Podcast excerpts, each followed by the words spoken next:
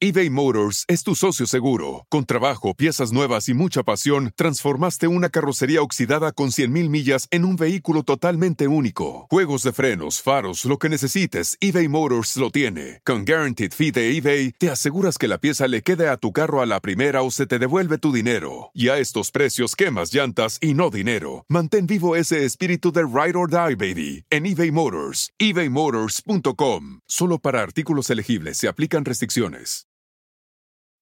At Amica Insurance, we know it's more than just a car. It's the two door coupe that was there for your first drive, the hatchback that took you cross country and back, and the minivan that tackles the weekly carpool. For the cars you couldn't live without, trust Amica Auto Insurance. Amica, empathy is our best policy. El DJ Show. ¿Dónde queda? A ver. DJ se durmió. A ver, ahora sí me escuchan, ¿me oyen? ¿Qué onda, DJ? What up, what up, what up? Ahora sí. Hola, hola, hola. Wow. ¿Cómo estás? Oiga, nunca, oiga, nunca, nunca compren algo nuevo sin tra- y ¿El no lo, ajá, y no lo usen y no lo, no lo traten de usar sin, sin hacer una, una prueba antes, porque me traje una consola nueva, un micrófono nuevo y por estar tan ocupado con el show de violín no traté el micrófono, no traté la consola y no sé ni, ni cómo se escucha. Ah, No sé si alguien me puede decir cómo se ¿Te escucha. escuchas bien? Se escucha escucha bien, bien. Hay eco. Pero se Ay, escucha ¿cómo lo- como que estuvieras así en un, en un baño, así. Es que está zorrando. Ándale. A ver, ser. aquí Pues lo está, bien. aquí está Joaquín también Eh, a la par ¿cómo lo mía. conectaste? A ver, aquí está Joaquín a la par mía, a ver si lo escuchan. ¿Puedes hablar, Joaquín? Ya, ya dejen de estarse quejando, las- se está haciendo lo que se puede, es problema de ustedes y si se enojan. Ay, Joaquín, Joaquín, falla. Ya se reportó Joaquín a trabajar. Ya, ya llegó. Llegó tarde, pero hora. seguro. Trajo cervezas. El día de la vez pasada. ¿El Joaquín está sentado en tu lap? No, en medio de mis dos piernas. ¿Ustedes andan en el Hong Kong o Adelita? No, no, hemos- no hemos llegado todavía ahí. Estamos en Los Ángeles, Anda, muy, muy cerca de ahí, pero no hemos llegado todavía. Por eso Nomás pasamos por ahí, pero hasta ahí. Ah, Dice en los comentarios Debbie, Cholo, Debbie, tú, Cholo Debbie, extra. tú trabajas de la casa y ellos tienen que ir a la oficina. Ah, por eso. Dice Carlos, ya deja de fumarte la DJ. ¿Qué están haciendo en el baño, cochinones? dice, dice, DJ, ya ni en tu propio show te quieren escuchar. Di- dice Carmelo, di que ya no quieres hacer el, el show de radio mejor. dice Cholo Extra, es que solo hoy va a poner música. Joaquín debe estar, no, di- ¿qué dice Joaquín? Debe entrar hoy, si no le ponemos false. a ver. Pero sabes que el, el app tampoco está sirviendo porque que estaba a decir refresh, refresh en el chat. O por lo menos a mí. Sí, Dice, put the joint, sí, sí, put the sí, joint sí, down. dice, mañana también estaba así. Dice, hey DJ, ¿dónde están los que querían hablar con la muchacha que trabaja en Tijuana? Pero nada, ningún imbécil se, se, se paró aquí. Sí, sí es cierto, eh. Ese día, ese día todos los hombres se, se, se fueron. Se huevaron. Se callaron, nos dejaron a nosotras ahí solitas hablando con la muchacha. Ujú. Que nomás estaban haciendo puro wiri wiri y ya parecían comadres. Ah, güiri, güiri, Wiri, wiri. Luego, ¿dónde, dónde estabas tú? el güiri, güiri. El wiri wiri wiri wiri. A ver, ¿Dónde bueno, Hoy sí te presentaste. bueno, creo que, creo que ya está funcionando muy bien. Ah, vas a entrar por el, el móvil, dices. Joaquín. ¿Sí? A ver. Bueno, aquí está Joaquín enfrente. Joaquín. Aquí está Joaquín. diga que usted está en su casa trabajando. No, no, no, aquí está Joaquín, estamos en el apartamento de mi hermano, porque mi hermano ya se fue a, a otro estado, so mi hermano me dice, oh, te presto mi apartamento y de ahí puedes hacer tu transmisión. So, tra- traigo consola nueva, traigo, traigo, traigo micrófono nuevo. No, pero si estás conectado aquí. Se llevaron, Se llevaron a la muchacha del, del otro día y está con ustedes. No, No, eh, es- están, están solitos. este me, me, me trajo un, Pues están una esperando a la apartamento. muchacha. No vas a poder no, escucharlos a ellos. quiere estorbar. O- o- o- Están solitos porque están esperando a la muchacha. O muchacho, O muchacho. ¿Saben qué? ¿Saben qué? ¿Saben qué? Ese episodio de esta muchacha que es trabajadora sexual, no lo puedo creer, ¿eh? El siguiente día que puse el podcast, solo con el título Soy trabajadora sexual, tengo más de 20 mil downloads en un solo día. Normalmente agarro Wow. eh, entre 4 mil a 8 mil downloads. Este, este, este podcast tiene 20 mil downloads, dije yo.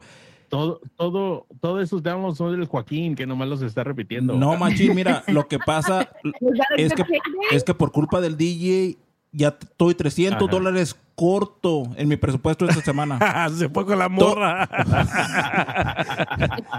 Todo por ir a hacer un research, un documental. un documental. sí. Quería hacer un documental de... Ah, ¿tú también esos documentales? Sí. Igual que el DJ. Nomás que se me hace que me transearon. Ese documental duró como dos minutos nomás. Dice Marcos, van a No, tener puras orgías en el departamento. Dice, consigue una consola de doble motor. Mira, mira Marcos. De todas maneras, borracho, eso no vale. Ay, ay, ay. Pero bueno, ya vamos a arrancar. ¿Cómo? Happy Friday. Feliz, feliz viernes. ¿Saben qué? No he dormido. Ah, tuve que viajar en la mañana. Nos fuimos a las 4 de la mañana. Ah, fuimos a grabar unas cosas con los Dallas Cowboys, con los ah, jugadores de Dallas. Y después Otro documental. otro documental con los jugadores de los Dallas Cowboys. Y después tuvimos que viajar otra vez de regreso en avión. So, no hemos dormido. Y me traje a mi hijo. eh. Tengo a mi hijo aquí. Bueno, ahorita está durmiendo el pobre. Pero me dice mi hijo, oh, yo voy contigo. Y le dije, no vas a, si vas conmigo, no vas a poder descansar. No vas a poder dormir. Me dice, no importa, yo aguanto, yo aguanto. Bueno, ahí estaba de, de- ahí estaba, ahí estaba de muy machito. Me lo llevo, me lo llevo al estudio. Eh, estamos teniendo una junta ahí entre Cachanía, Piolín y yo. Y de repente desaparece mi hijo. Y les dije, oh, tal vez fue al baño. Que lo encuentro tirado en el suelo roncando. Dije yo, no, que muy machito, pues. No. Es mentira. Debajo de la mesa tembló o qué? Es mentira, Sí. el morro se mira de volada que viene bien arriba. Oh, sí. no, si quieren ver el video, vayan a mi Instagram, el DJ Show. Ahí está el video de mi hijo, lo grabé. Lo grabé y lo puse en las redes sociales. Y me regañó la mamá. Me dijo, ¿por qué pones eso? Parece como un niño Homeless. homeless. Le dije, pues sí, estamos en Los Ángeles, no importa. Ni una almohada. Qué cariño. Ay. No, pero ¿saben qué? Eh, me lo traje porque dije, ok, ¿vas a aguantar? Me dijo, sí, sí voy a aguantar, papá, sí voy a aguantar. Le dije, ¿estás seguro? Sí. So, ahí lo traigo cargando el equipo, ahí lo traigo cargando todo. Llegamos al estudio, se tira al suelo, se pone a roncar, lo despertamos para que coma, se vuelve a dormir. Ahorita llegamos al apartamento de mi hermano y ahí está tirado también otra vez. Le dije, ¿qué te pasó? Dice, no, dad, tienes razón, ahora sí entiendo el cansancio. Y yo no he dormido, Piolín tampoco ha dormido, pero tenemos que seguir dándole. ¿A dándole a quién? ¿Al Joaquín? Sí. Machín, si no fuera, si no fuera, Entiendo. si no fuera por mí, el DJ estuviera bien dormido también el güey. La verdad que sí, ¿eh? Me dice Joaquín, oye, le caigo, le caigo donde estés ahí con unos aguachiles y una cerveza. Le dije, ¿sabes qué? Sí, cáele. Y ahorita llegando aquí al depa de mi hermano, me topo con Joaquín en el 7-Eleven. Le dije, ¿sabes qué? Necesito tomarme esas madres de 5 Hour Energy porque ya no aguanto. Los ojos, les juro, ¿eh? Me- eh, los ojos siento como que se me están, bueno, se me estaban cerrando. Sea, ahí, ahí me, me estás extrañando, Miguel. Yo te hubiera llevado tu buena coladita cubana, ya sabes. Debbie, ¿qué es eso? ¿Sí no? Sí, Debbie, una vez que fuimos a, a- a Florida, Uy, eso sonó muy Pues yo, pues yo le voy a dar una colada mexicana.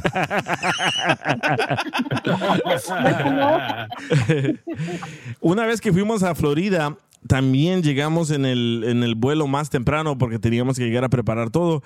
Y Debbie me dijo, oh, te llevo un cafecito cubano, algo así. Y le dije, sí. Debbie me lleva un mini café, como un, un, un- un shot de café. Le dije, ¿qué es eso, Debbie? Me dice, pruébalo, pruébalo. Me tomo un... ¿Cuántos me tomé, Debbie? Te tomaste todo el botecito. Yo- que llevaba como unos cinco shots cada uno. Sí, pero yo pensaba que eran como, como mini cafés. Dije, esto no me va a hacer nada. Me tomé lo- todo el, el vaso que llevó de shots. Debbie se va. Yo andaba bien acelerado ahí en la estación de radio de Florida y me dice, oye, debería... sudando. Sí, estaba sudando y había, te- tenía en el aire, había un frío. Y me dicen ahí los de la estación de radio, me dicen, oye, deberías de tener un show de radio, andas bien chistoso. Pero yo andaba, pero en turbo, porque lo que me dio Debbie, al parecer, es como café concentrado cubano. Y cuando me, cuando me- nos fuimos de ahí de la radio, le marco a Debbie, le digo, ¿sabes qué, Debbie? Siento como que el corazón se me va a salir de- del- del pecho. ¿Qué me diste? Y me dice, no, tú tuviste la culpa que te tomaste todo. Yo te dije que solo te tomaras uno. Y, ahori- y ahorita Debbie, casi ¿Por pasó, me va a salir del pecho? ahorita Debbie, casi pasó lo mismo. Venía bien acelerado con el, ese five hours que se tomó. Se hace quería quitar la ropa, le dije, no, güey, no, mejor prendemos el aire. No, y me la quité, me la quité. Es que traía pantalones. Con ese, con ese five hour energy, la verdad, hay que tener mucho cuidado con eso porque es peor que el café. Eh, Hace unos años mi papá estaba que se los tomaba porque a él le gusta jugar, jugar golf los días sábados y se tomaba su, su shot de five hour energy. A mi papá terminó dándole dos ataques de corazón en el periodo de, 20, de 36 horas. Sí, ¿sabes, la- ¿sabes lo que me pasó a mí y, a Humberto cuando trabajamos en el, en el satélite, en Sirius XM? Cuando trabajamos en el satélite, nos dijeron, oigan, ¿quieren um, cajas de Five Hour Energy? Le dijimos, ¿por qué? O es que andamos buscando a pagarle a alguien para que tome esta bebida. Y dije yo, ¿Promoción? yo, ajá, promoción. Dije yo, yo me apunto. Bueno, hay una foto, ahorita la voy a publicar si es que me la manda Humberto. Hay una foto donde nos llevaron cajas tras cajas tras cajas de Five Hour Energy. Bueno, me las comencé a tomar, me volví adicto, Humberto también se volvió adicto y mi esposa me decía el fin de semana, ¿sabes qué? No estás actuando como actúas de lunes a viernes. Le dije, ¿cómo? De lunes a viernes andas bien alegre, bien acelerado y nunca te miro cansado, pero el fin de semana solo quieres dormir. Terminé en el hospital. Sí, terminé en el hospital porque mi cuerpo se volvió tan adicto al Five Hour Energy que fui al hospital porque me entró la depresión, me sentía una tristeza, sentía que solo quería dormir. Y el doctor me dijo de que mi cuerpo ya se había acostumbrado a tomar Five Hour Energy Extra Strength, la más fuerte, que necesitaba una dosis más grande. So me salgo del hospital y dije, vamos a ver si es cierto. Me tomo dos botes de Five Hour Energy. Ese día, sí, ese día sentí que me salieron, me salieron, me dio como una, gracias a esa alergia que me dio, pero me dio tremenda alergia por todos mis brazos y, y, y en los cachetes, por la nariz, se me puso todo rojo. Y otra vez acabé en, otra vez acabé en el hospital y me dijo el, el doctor, ¿qué hiciste? Le dije, es que tú me dijiste que necesitaba doble dosis de Five Hour Energy. Es que esa madre te dio como a la malilla, yo sí, creo. Sí, así. Y hasta el te momento, sí, hasta el momento el muchacho que edita el, el- el podcast, él sigue tomando Five Hour Energy. Él nunca dejó el Five Hour Energy, so él se toma uno cada día. So ahorita le llamo y le dije, ¿qué crees, Humberto? Me acabo de tomar un Five Hour Energy y siento que no puedo parar. Me siento como, me siento como que estoy drogado, pero acelerado al mismo tiempo. Y me dice, sí, yo también me acabo de tomar uno. Quiero escuchar el show, a ver cómo va a salir. y aquí está el Five Hour Energy Show. No, be careful. Es, es bien malo, es bien malo. sí. Porque te acelera mucho. Entonces el corazón solo puede tanto y te puede dar, te puede dar un mini stroke y además ya tuviste una alergia. La próxima te va a dar, Sí, te va a dar sí. otra vez. Sí, Debbie, pero lo que tú no entiendes es que este programa de hoy está patrocinado por Foya. Uno segundo diario. O- oiga, pero, pero, No. ya, pero ya en verdad, ¿qué, qué han tomado ustedes para no sentirse cansados? Porque muchos tomamos cafés. Hay- yo conozco amigos que en la mañana se toman su Monster. Otras personas ah, le entran machina al Red Bull. ¿Qué, qué han tomado ustedes? ¿Cómo? pastillas de cafeína, venden también, ah, venden pastillas de cafeína. te No. sirve como que fuera Yeah, look them up. Caffeine pills. Y no son caras, es más barato que comprar café. ¿Pero tú las has tomado? tiene el mismo efecto. Yo las he tomado. Eh, las tomé porque no quería tomar café. Pero eh, sí, te levantan ya, como un café. Neta. Te. ¿Sabes? Ujú. You know what, DJ? ¿Sabes? Yeah. A ver, antes, que antes- espérate, espérate, antes de que me, antes de que me cuenten, deja, deja irme a un corte, pero piénsenla bien, ¿qué han tomado ustedes para no sentirse cansados? Porque yo la verdad sí me volví adicto al Five Hour Energy. Oye, la cerveza.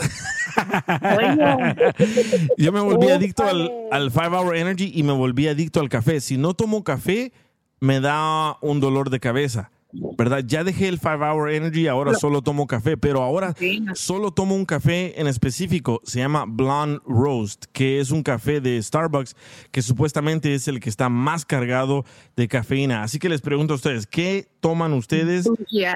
para no sentirse cansados? Ya regreso. El DJ Show. El DJ Show, yeah. El DJ Show. Saludos amigos y muchísimas gracias por seguir en sintonía del DJ Show. Estamos hablando de qué cosas han utilizado ustedes para no sentirse cansados. Y muchos aquí en el chat dicen que el perico... ¿Qué pedo con el perico? Dice, DJ, está chida la cumbia de Juan Rivera. No, hombre. La de Juan Rivera. A ver, ¿qué decías, David, tú de las pastillas de cafeína?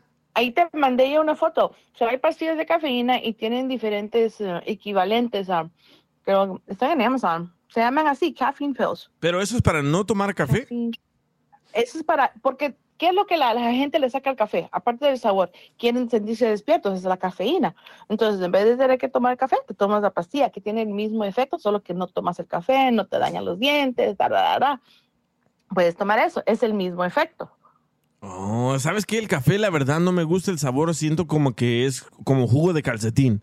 Amargo. Ajá. Ay, no, depende de cuál, Depende, de, tomes, depende pero- de quién usa el calcetín. Ajá, depende filtro. ¿So eso tomas tú, las pastillas de cafeína? Las he tomado, pero yo no, yo me tomo o me tomo una mi taza de café o me tomo el shot de cubano, que eso te despierta ya. Sí. Pero el- yo me puedo tomar una tacita de expreso entera y no no no me siento como te sentiste tú ese día que tomaste Esa, uno. esa A Debbie mí se, le- no me hace igual. se mira que se toma, pero el cubano nomás. no el café. Ese día sentí que Debbie me quería matar. otro día. Ese día, la verdad, sentía que Debbie me quería matar. Llegó a la radio, me dio ese café y ya me estaba muriendo. Y me dice, Piolín, eso te pasa por andar tomando cosas que te traen los radioescuchas. Le dije, no, no. DJ, Sí, dime, Diana. con esos amigos para enemigos. Ey. pero, pero Roy, Roy, ¿qué decías que haces tú, Roy? Ah, I drink, like, como, son como, bueno, yo consumo el, el, el, um, el Herbalife, el, el producto Herbalife. Ahí va a meter pero el me comercial. preparan ahí en el producto, Ajá, el comercial. ahí en el producto, Como ahí en el siempre, producto primo. Dos por uno, dos por uno. venden, venden este, son como unos tés, pero Ajá. son muy refrescantes. Aparte tiene, ah, contiene ya sea el tipo el energía y cosas así, cosas, todo eso. Sí, pero pues yo quiero creer que ha de ser una café, una, algo, o sea, en vez de cafeína como café, es energético, como, si me explico, o sea, me da energía, simplemente, pues me da, me da, yo no, Pero antes tomaba, créeme, tomaba como todos los días, no faltaba que no tenía, que tenía que tomarme mi, mi vaso de café, helado o caliente, pero tenía que tomarme. Tenía que, y luego paré y me, me empecé a tomar puros tés. ¿Pero por qué? Porque ya había comido algo. O sea, aquí lo que me hacía falta era tener que haber comido algo sólido o tener algo en la panza, porque de verdad sí me daba sueño. Me, me levantaba a las 4 o 5 de la mañana y Oye, Roy, sí, aquí cierto, o sea, Joaquín te quiere hacer una pregunta. Oye, Roy, ¿has probado el TD? A ver, dime tú. ¿Cómo? ¿El TD? ¿Lo has probado? no manches, Joaquín. ¿Qué? Nomás te estoy preguntando, güey. ¿El té de cuál? Pues el, el te doy. Ah, ¿Has probado el té de mípalo? El té- No, ese nunca. ¿Y el té empujo? Y el. Ah, de carrilla, muchacho. No, primo, que puedes, nada contra ti. Ay, Oye. mira este comentario, me llegó en el DJ show en mi Instagram. Dice, yo me inyecto vitamina B. ¿Qué es B12. eso? Sí, es- esa La vitamina B12 es también para... energía. Dice, mira, dice, cada, dice, voy una vez a la semana y me le siento, ah, este güey, me le siento las piernas al doctor y me la ponen a nalga. Oh, ¿no estará albu- Sí, es- albureando? No, no, son como las bedoyectas. No, sí. Las bedoyectas son Sí. vitaminas B. ¿Tú tomas eso, Mayra?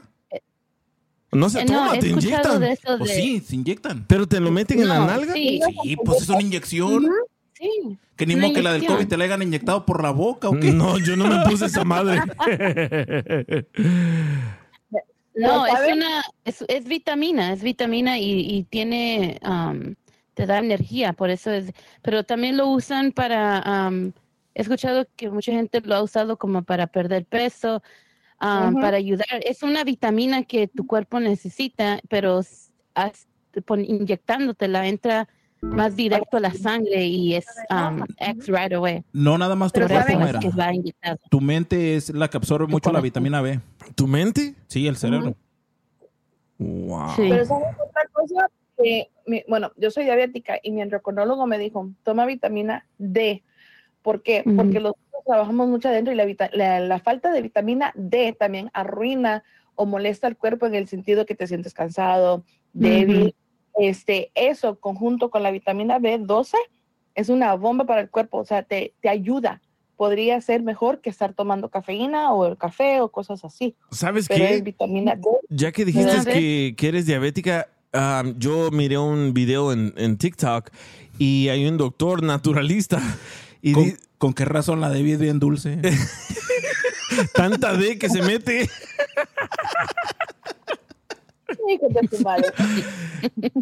Oye, no, la verdad, miré un video en TikTok y hay un doctor ah, naturalista y dice, si quieres deshacerte de la diabetes, toma, tómate una cucharada de vinagre en ayunas, ¿verdad? Y toma agua de Jamaica sin azúcar. Dije yo, nah, será cierto. So convencí a mi mamá que tomara eso. Regresa mi mamá al doctor y ya no tiene diabetes. ¿Pueden Oh, creer wow. eso? That's crazy. Sí, deben de tratarlo ustedes que tienen diabetes. Yo no, yo no tengo diabetes, pero trátenlo. A mi mamá le funcionó y creo que les va a funcionar a, a ustedes. Pero el agua de Jamaica, el agua de Jamaica con, con canela No. sí funciona. Sí No, di- baja, oh. sí baja el, el nivel del azúcar. Eso sí sé que baja el nivel. Oh, del no azúcar. sabía. No, yo sé. Ella dice que la puso a hervir un día y la dejó ah, toda la noche y el siguiente Ajá. día se la tomó sin nada de nada. Sí, es muy rica. También, Pero y eso, Mm. baja, eso sí baja el, el nivel del azúcar en la sangre. también la, el agua de cola, ¿no, Diana? Digo, de cola de caballo. Ah, no. De cola de caballo, así le llaman la planta. No, Si tú lo has probado, debe ser que a ti te sabe rico. no, ¿sabes qué? Yo tomé, yo tomé, yo tomé ah, té de cola de caballo Esa ¿Te es. acuerdas cuando me estaba muriendo de las piedras? Yo tenía piedra en los riñones. Ya parecíamos un pinche oh, show de, de medicina natural. Bueno, les voy a contar lo que me pasó. Pues empezando con el Five Hour Energy, Ajá. ya tenemos problemas de salud. Yo estaba... Estamos todos ancianetes hablando de hierbas. Eh, ¿Sabes qué? Yo estaba grabando con, yo estaba grabando un comercial con Piolín y de repente me comenzó a dar un dolor así como, como un tipo calambre y me tumbó. Y dice Piolín, ajá, se pone a reír Piolín. Y dice Luis de Mariachi, no, güey, este vato está en serio, nunca le pasa eso. Le dije, no, necesito ir al doctor, necesito ir al doctor. Bueno, me levanto como a los cinco minutos, todavía me dolía, pero dije, no, me voy a ir al doctor. Me subo al carro, comienzo a manejar y me desmayé y frené el carro. En eso llega Piolín, me dice Piolín, te voy a, te voy a, a seguir para asegurarme que llegues bien a la casa. Me desmayé y frené el carro. Pone el carro en, en park, Piolín me lleva al hospital de emergencia, me dan dos pastillas para el dolor, me dan una vacuna de algo, no sé qué, y me metieron a una máquina y me dijeron, ok, tienes piedras en los riñones. Y un chequeo de la próstata por si las dudas. y, y dije, ok, ¿qué pasa ahora? Me dice, tenemos que hacer cirugía. Y le dije, pero yo no tengo seguro médico. Me dice, pues lo podemos hacer y después lo pagas. ¿Cuánto va a salir esto? Oh, sale como 200 mil dólares.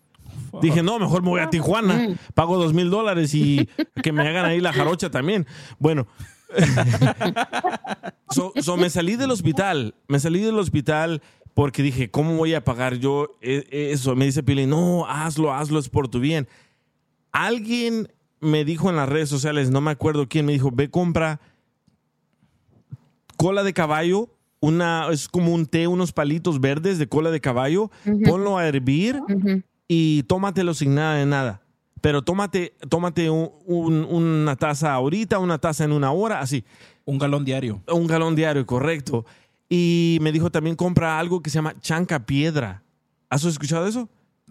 Sí, pero no, no, sé qué. de- Eh, chanca piedra es una hierba que crece en Perú solamente.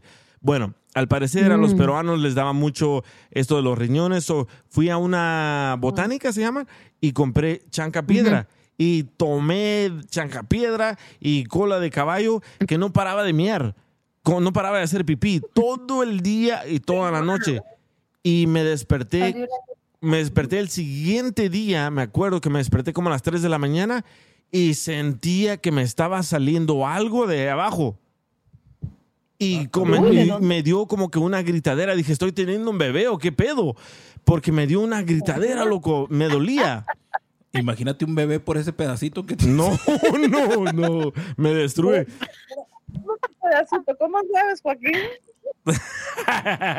No, di- digo porque el hoyo de nosotros es más pequeño. No, no, de ahí no, del otro. Ah, cabrón, pues estabas cagando. El de ¿qué? enfrente, no. Por eso. Ah, ya, ok, bueno. So- El so- ojito de pescado. Ajá. El, el, el cy- cy- Cyclops. So, entonces, entonces me puse, me puse, me puse a orinar y a gritar, loco. A gritar, pero una gritadera horrible porque me dolía, pero me dolía bien gacho. Y al parecer, cuando yo estaba haciendo pipí, el pipí se convirtió de amarillo a blanco, de blanco a rojo. Ah, La cabrón. sangre. Sí, y saqué, expulsé todo loco, que nunca lloro. Esta vez me puse a llorar y mi esposa me dijo, ¿estás bien? Le dije, no, no estoy bien. So, me dice, sal del baño y acuéstate. Me acosté. El siguiente día no sentía nada, andaba como si nada. Y de repente me, lle- me llevan al hospital porque le dije, no sé qué me pasó, pero estaba orinando sangre. Me llevan al hospital, me hacen el mismo chequeo que me habían hecho tres días antes. No tenía ninguna piedra. Ya te las había deshecho esa madre. Sí, pero me dolió. ¿Saben qué? Si, si, si así sienten las mujeres cuando tienen un bebé, ya lo sentí yo. La verdad, me dolió hasta el alma, loco. Me dolió. Pues se supone que por ahí, por, por, por ahí, por ese conducto, salen las piedras. Sí. Y que, según lo que Sí. dicen, los hombres ven cuando caen porque suenan en el inodoro. Suenan- Las piedras salen, no es que se desbaraten. Hay algunas que No. se desbaratan, pero el dolor es porque está atravesando, eh, a través de ese conducto está atravesando la piedrita. Y son Ajá. chiquitas, pero pues como por ahí solamente pasa líquido, el dolor es tenaz. Oh. Sí, porque Mm. cuando pasa, el dolor viene de que está tocando las paredes. Fíjate, DJ, tú estabas de- viendo piedras líquido. y yo cuando ando pedo me pongo a mirar llantas, piedras, esquinas y todo eso. dice, dice la reina del norte, escriban los ingredientes para, para un futuro. Uno nunca sabe. Sí, la verdad que sí. ¿eh? Ah, so yo tomé cola de caballo, ah, chanca, piedra y pura agua, pura agua. Pero sí, la verdad, yo no miré esas piedras como dice Diana. Yo no las miré, yo no las escuché de tanto lloradera que me agarró. Yo no lloro, loco, pero esta vez sí me puse a llorar. Por más de una hora No llorando. atención. Sí, dije, ya viene el bebé. Ya viene el, ya viene el bebé, sentía yo. La Son verdad. gemelos. Son gemelos, pa, y pa. Que a cada rato le salen- DJ, ¿cómo es la receta de, de que le diste a tu mamá?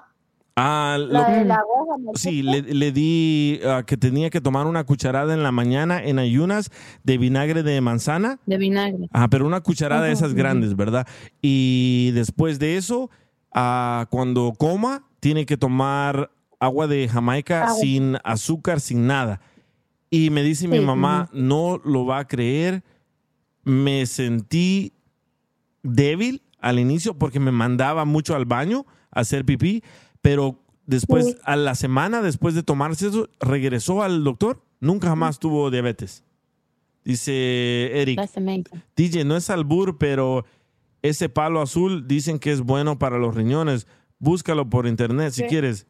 El palo azul. hmm. Así se me pone cuando no me dan.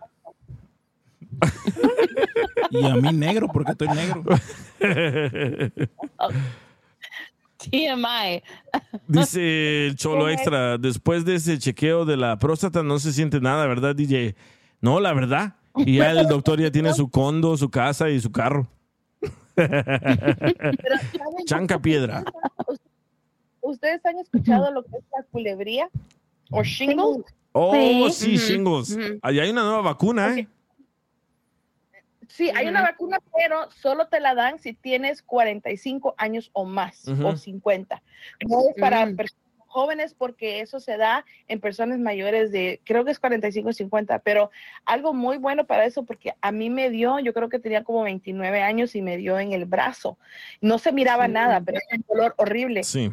Mm. Lo que me pasó fue, me hacía shots de mm, ese vinagre de manzana. Ajá. Ah, ah, yo Ujú. pensándolo por el Google y el Google a las 4 de la mañana me fui a Walmart y me compré ese vinagre y créanme que cómo ayudó eso y unas pastillas que se llaman Lysin. Se escribe L-Y-S-I-N. Fueron como más, ayudan tanto Debbie, pero por si algún día les... tú lo buscaste en Google. Yo me puse en Google, yo estaba tan desesperada que andaba buscando que qué quitaba los shingles. Y ese es de la familia no- de herpes. Eh, eso, viene, eso viene de la gente que ya tuvo la varicela. Oh. Entonces, esa, la varicela te deja ese virus durmiendo, se dice dormant o que está durmiendo en tu cuerpo Sí. y puede o puede que se despierte. Oh, eso. Entonces, todos que tienen varicela tienen ese virus dentro de su cuerpo ya. Eh. Entonces, eso viene con, de las personas que estuvieron con Marisela. Eso también. Entonces, eso, eso le pasa al Buki.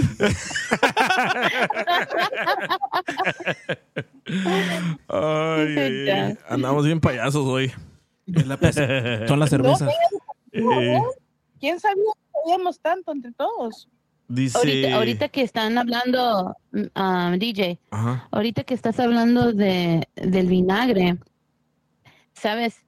Ese, ese ah, vinagre de manzana lo mencionan mucho en, para dietas, ah, para personas que quieren bajar de peso. Sí.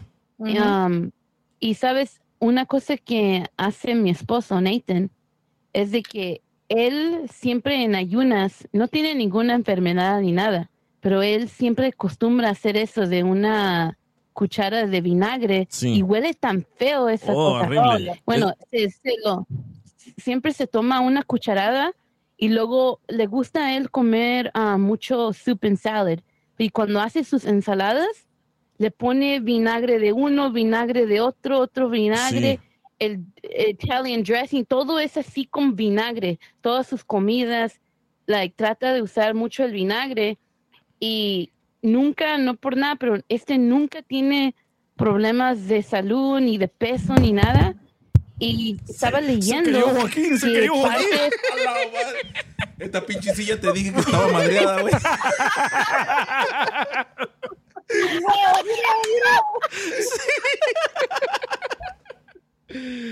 ¿Cómo que se cayó? Sí, estaba como escuchando la historia de Mayra y su esposo y se hizo para atrás y se fue de espalda. Es, es que aquí en este pinche apartamento estas sillas están... Yo estoy gordo y estas pinches sillas son también delgaditas. Pero sabes que lo que dice Mayra es muy cierto, ¿eh? ese, ese vinagre es de la marca Bragg, B-A-R-G-G. Es lo que nosotros también ah, tomamos en la, bueno, tomábamos en la mañana y es lo que mi mamá tomó. Una cuchara de eso todos los días y sí como que, como que te purifica la sangre, te limpia todo por dentro. So, trátenlo, tal vez les funcione a ustedes, a mi mamá le funcionó y ojalá que a ustedes también. Pues por lo menos ahorita me pegué un pinche vinagrazo. Sana, sana, sana, colita de rana. Dice, ¿para qué lo pateas, DJ? A la Joaquín. ¿Saben qué Bien. tomo yo todos los días antes de dormir? Oreganol. ¿Saben qué es oreganol? Esa madre se bien feo.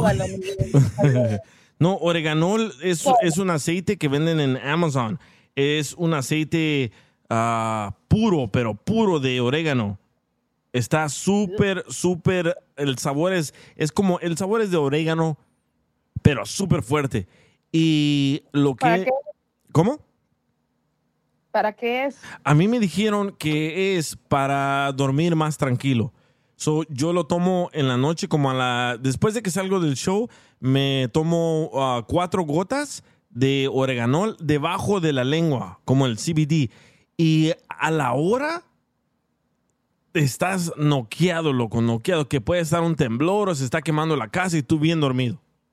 Tómatelas ahorita que estamos solos. Mm. Pon- pon el- pon, pon el nombre en el chat porque yo necesito eso, porque a veces no duermo bien tampoco, Sí. porque en parte es por el baby y luego si estoy haciendo otras cosas, mm, mi sleeping pattern está mal, so ah, necesito hacer eso el fin de semana. Ah, Dice- Mira lo que dice, dice es un antibiótico natural, baja el colesterol, dice tiene propiedades para hongos, bueno para el estómago, Mm. antiinflamatorio para dolor, maneja el cáncer, wow. Sí, el oreganol, ¿verdad? Ponlo en el chat. Sí, yo tomo No sé, yo no oreganol y fumo marihuanol. Son dos verdes diferentes.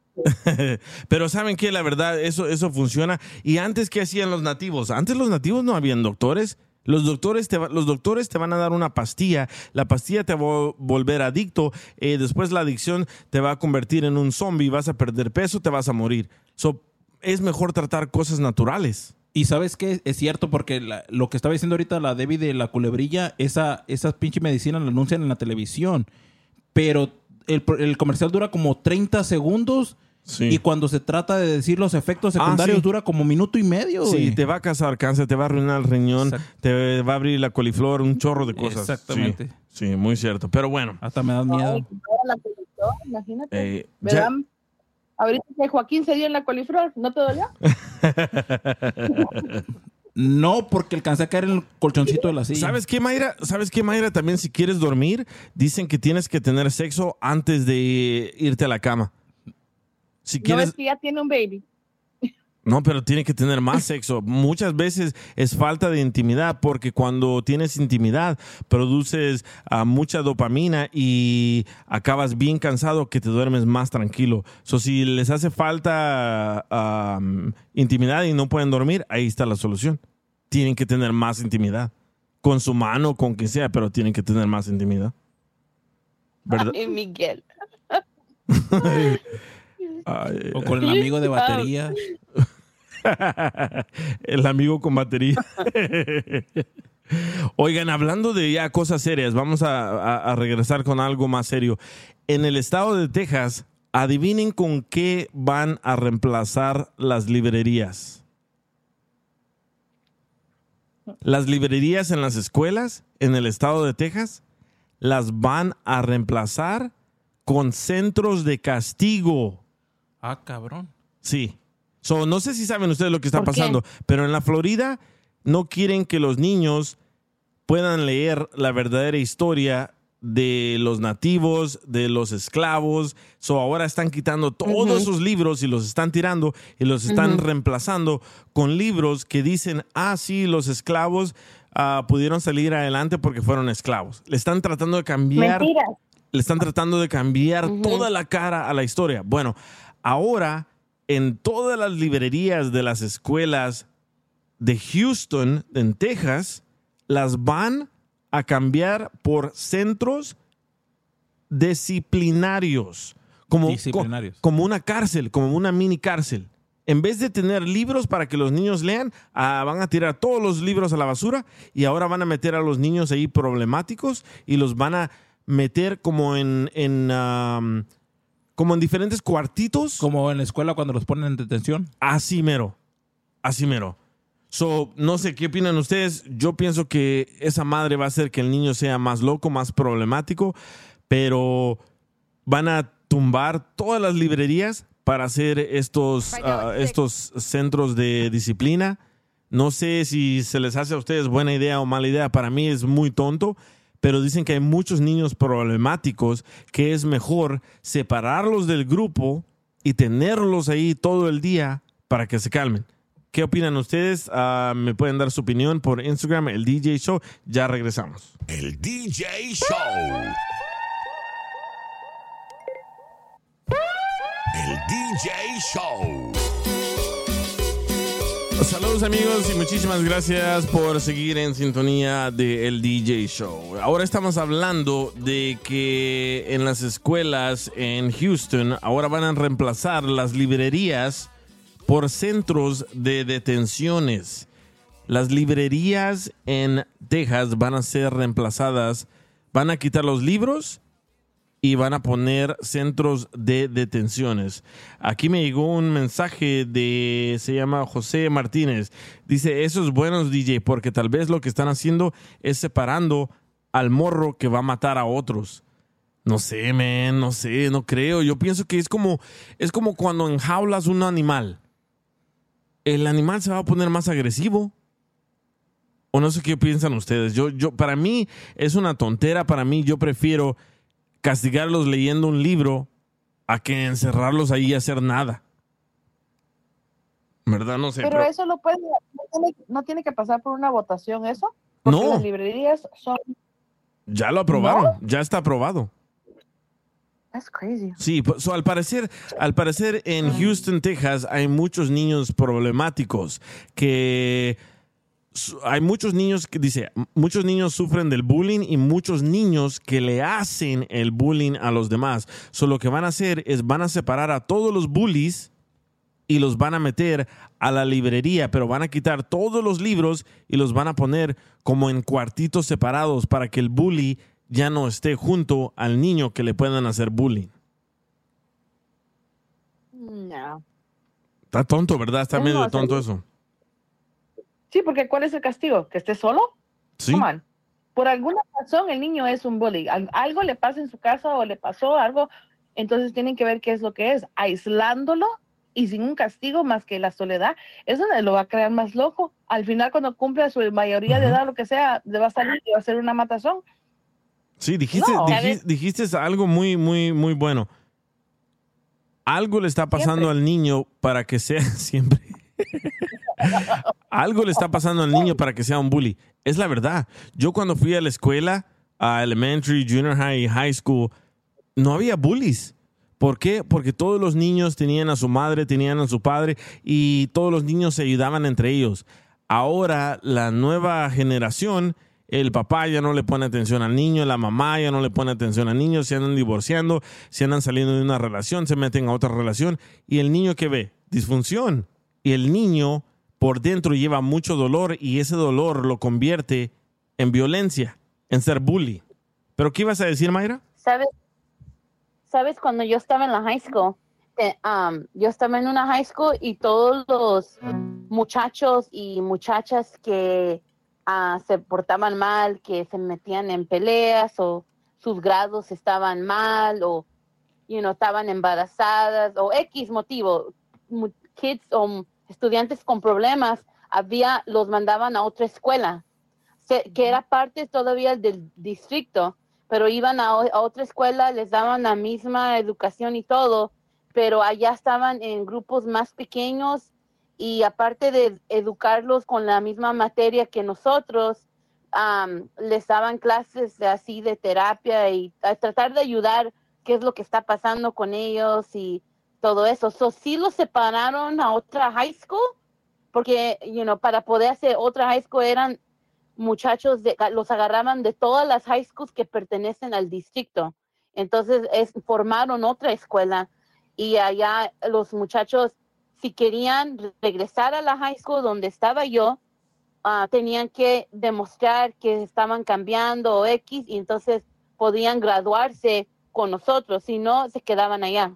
¿Sabes qué, Mayra? Ahorita que estás comentando eso, aquí por, por mi casa está una escuela que, está- que es así. Haz de cuenta que todas las personas problemáticas de las high school que están alrededor. O continuation. Ajá, las sacan y las meten a, es, a esa high school o a esa escuela. Sí, Pero es- su- es high school. Perdón.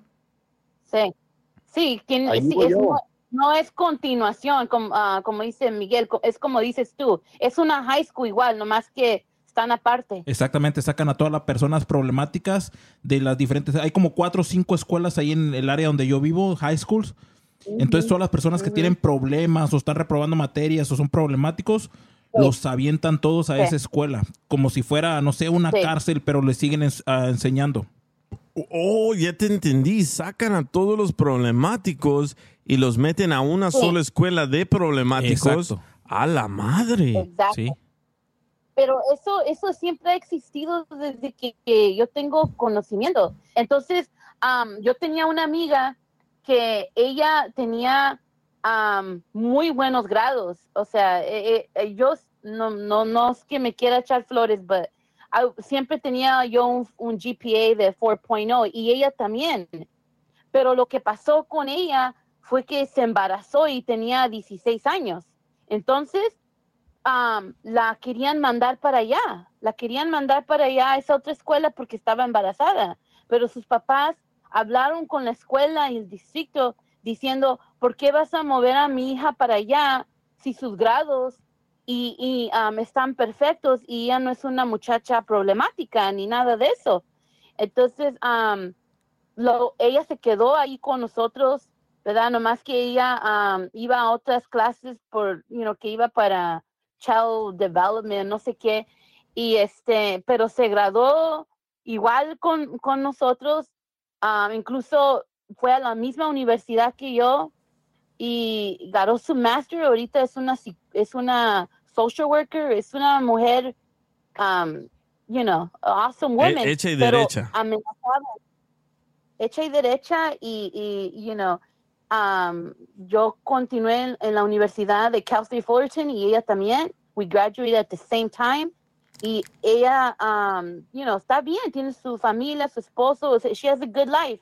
Pero sí amenazaban con quererla mover a esa escuela que te estoy diciendo porque estaba embarazada. Ese fue su error de, de, de you know, cuando estás young Sí. and stupid, que dejas que, ah, you know, y el muchacho era, you know, lo- se dejó embrucar con un guy y, you know, pero ella salió adelante. Sí, you know, pero- ella salió adelante. y- Pero ahí es problema de la escuela, más que nada, porque como dices tú, si estás viendo los grados que tiene, no puedes moverla simplemente por el embarazo.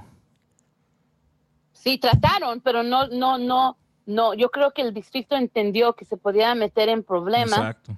¿verdad? Ah, porque, you know, allá puede, que no sé, los papás podrían haber demandado que, I don't know, que tuvo problemas psicológicos o qué sé yo, porque se supone que los muchachos que los mueven para allá, esos son los que se pelean todo el tiempo en, en- en la high school, estos son los que siempre se andan ditching la Sí. school, estos los que se andan ¿Sabes qué, drogando.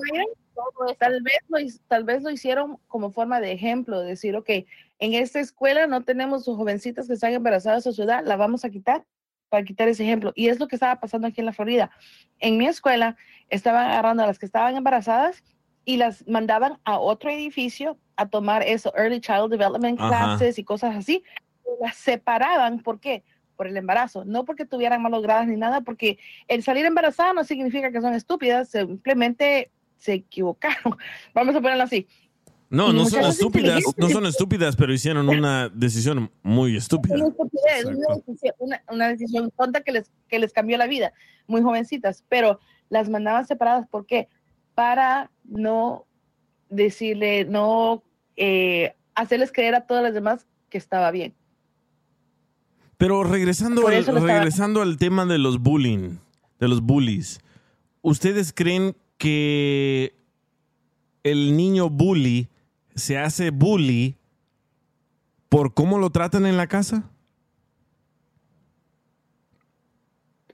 La mayoría Sí. del tiempo. Sí, Influye. es por hacerse resaltar entre los demás, porque nadie le pone cuidado, entonces él tiene, tiende a, a como a como a abusar de los demás a través de ese bullying, a burlarse de los demás, porque él es un niño carente de, de atención de sus padres, creo yo. Sí. Cuando, cuando mi hijo am, ahorita tiene 16 años, va a cumplir 17 la próxima semana, pero cuando él estaba en la escuela elementary, en la primaria, este, había un niño que estaba haciéndole bully y, y este, Adrián no me había dicho nada.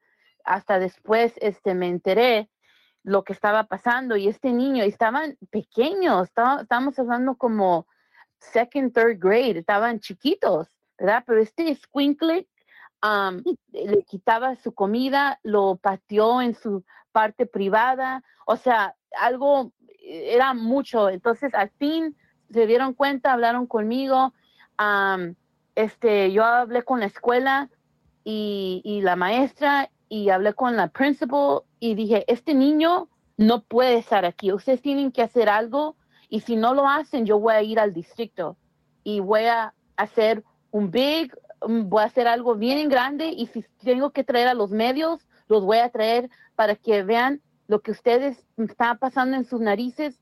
Ya les llamaron la atención, no se lo está haciendo nomás a mi hijo, a otros niños. Ustedes no están haciendo nada y yo voy a traer a los medios. Ya cuando amenacé con hablar con el distrito y todo eso, ah, eso pasó como un miércoles para el viernes ese, ese niño ya no estaba ahí. No sé qué pasó, lo quitaron, qué sé yo. Ah, pero sí, o sea, sí, sí, los, lo- de que existe esto y pienso que para que tenía um, en el second, third grade, ah, no me acuerdo qué edad tienen a esa edad, pero ¿cómo me vas a decir que los papás no tienen algo que ver cómo se porta ese niño? Claro. Sí, yo también, yo, yo siempre he pensado eso, que los niños bullying, los niños bullies son niños que les hace falta amor, atención y comprensión de sus padres, ¿verdad? Porque yo no era un niño bullying, aunque me faltaba todo eso, pero yo iba a la escuela con estos niños que no eran bullying. So, yo no sabía nada de bullies hasta ahora que mis hijos van a la escuela y me han contado cómo otros niños golpean a otros niños y no sé si no sé si estoy haciendo bien o estoy haciendo mal, pero yo le dije a mi hijo desde muy pequeña edad, le dije, ¿sabes qué? Si alguien le hace bullying a uno de tus amigos, pégale en la cara y pégale en la cara lo más recio que puedas enfrente de todos. ¿Por qué? Porque si te dejas, ese niño siempre te va molestar. No importa si le tienes que pegar con tu mochila, no importa si le tienes que pegar con lo que sea que tengas, pero suénatelo. Y no importa si te suspenden o no. Y mi esposa me dijo, no, eh, sí, mi esposa me dijo, eso es malo. Lo que le estás haciendo a- hacer a él, que él sea una persona violenta. Le dije, no, él se va a defender y va a defender a sus amiguitos. ¿Por qué? Porque si no frenas al bullying en ese momento, va a continuar, va a continuar. Y el niño no te dice, porque dice, si le digo a mi mamá o a mi papá, va a ir mi mamá y mi papá a la escuela y después el bullying me va a pegar otra vez más. So, siempre me he preguntado eso. ¿Estoy haciendo bien o estoy haciendo mal en decirle a mi hijo que se madree al niño que es bully? Y ya pasó, ya pasó. Iba mi hijo aquí a una escuela en uh, North Hollywood y iba un niño a la escuela que le gustaba vestirse como el chavo. Le decían al niño el chavito. Y El niño iba con su gorrita del chavo, con sus... am, ¿Cómo se llaman Tirantes. esos? Sus tirantes del chavo y sus pantaloncitos co- como medio metro. El niño, medio metro, ¿verdad? Entonces me dice mi hijo, ¿sabes qué? Hay un niño ahí, un gordito, que se parece a Mike, que le está haciendo bullying. y le dije, suénatelo. Le dije, suénatelo, pégale, porque si tú no le pegas, le va a pegar al niño chavito. Y me dice, estábamos todos en línea esperando agarrar nuestra comida y llegó el gordito y le dijo, a ver, llora como el chavo y le pegó una cachetada al niño. Y mi hijo tenía una charola y agarró la charola y le pegó en la cara con la charola. Eso comenzó a sangrar. A final de historia suspendieron a mi hijo, no le hicieron nada al bullying y la mamá del niño bullying una mañana que yo fui a dejar a mi hijo, me dijo, ¿por qué tu hijo? Que la chingada que le pega a mi hijo. Le dije, porque su hijo es un pinche monstruo. Y al parecer usted no puede corregir a ese pinche monstruo. La señora se fue a quejar a la oficina que yo le dije que su hijo era un monstruo y que ella también era un monstruo.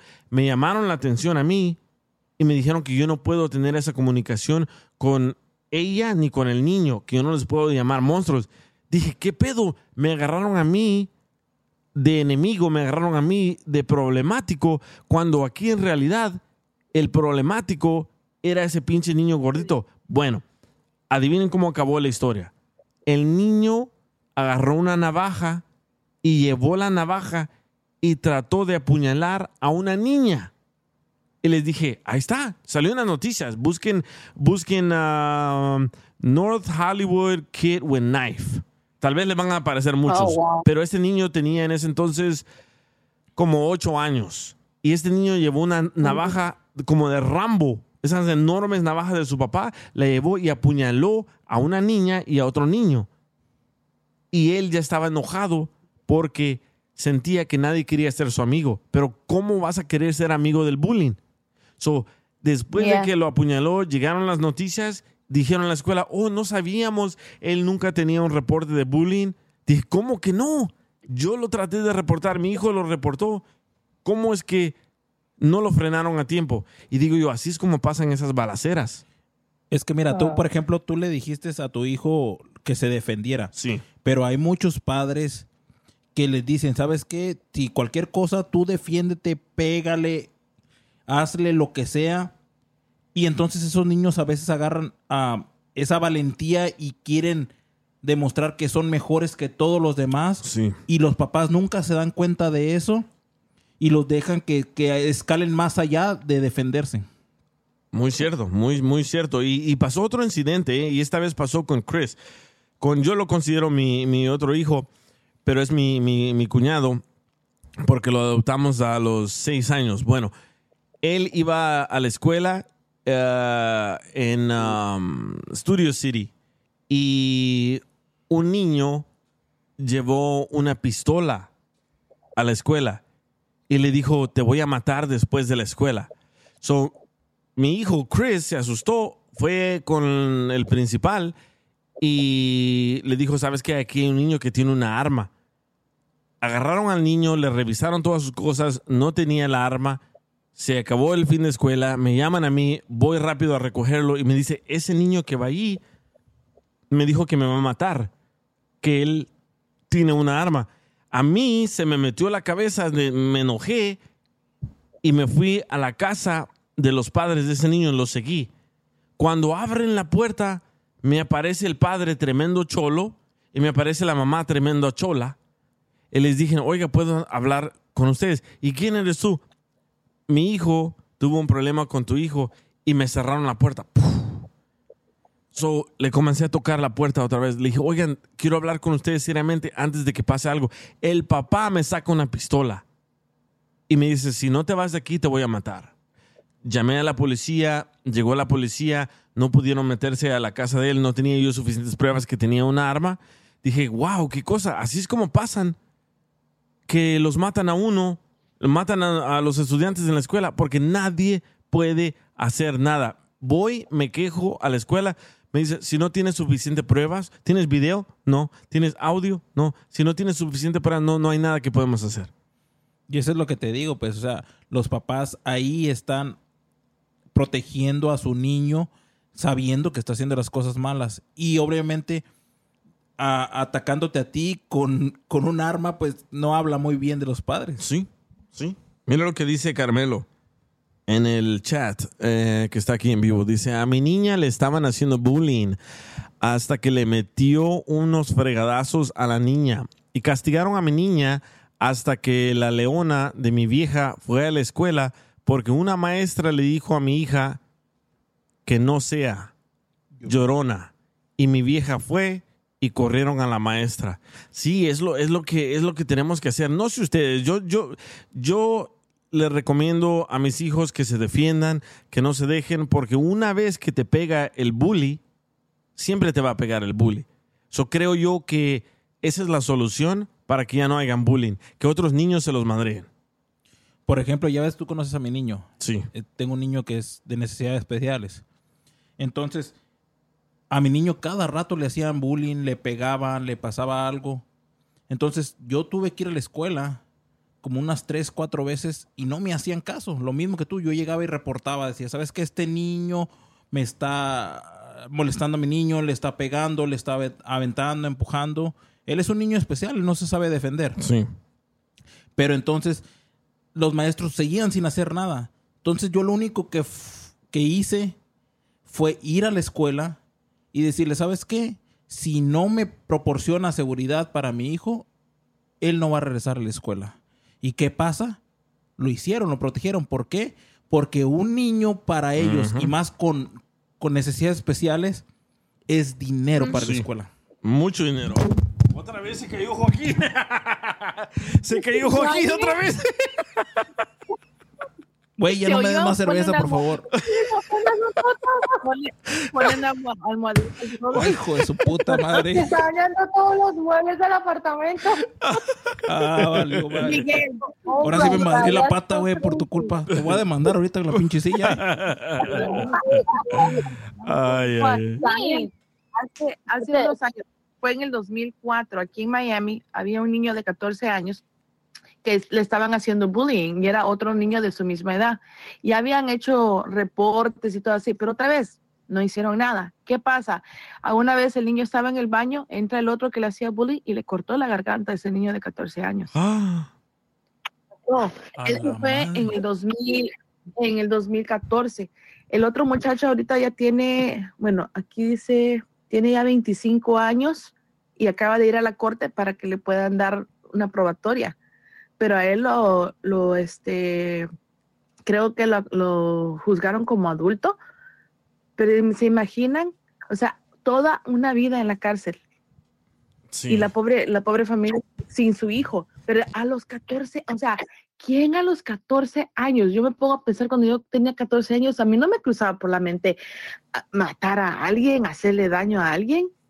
Pero digo yo, ¿qué, ¿qué traen estos niños en la cabeza desde la casa? Y también el sistema vuelve a fallar, porque si hay complaints, si hay reportes, alguien no está haciendo caso. Si no los están haciendo caso como padres o familiares de aquellos que están abusando, ¿qué está haciendo ahora el área escolar? Lo mismo pasó aquí cuando fue el de Stoneman Douglas, cuando entró el muchacho y mató a todos esos estudiantes aquí en la Florida. El sistema le falló tantas veces a ese muchacho. Él no estaba bien. ¿Y qué hicieron? Lo volvieron a poner en una escuela regular en vez de tenerlo en esa institución donde él estaba y donde estaba bien. Él mismo pidió regresar. ¿Y qué dijeron? No, tú ya no calificas para esto porque ya cumpliste 18 años. ¿Sabes qué, Y Debbie? él pidió ayuda. Estás tocando un tema bien importante ahí.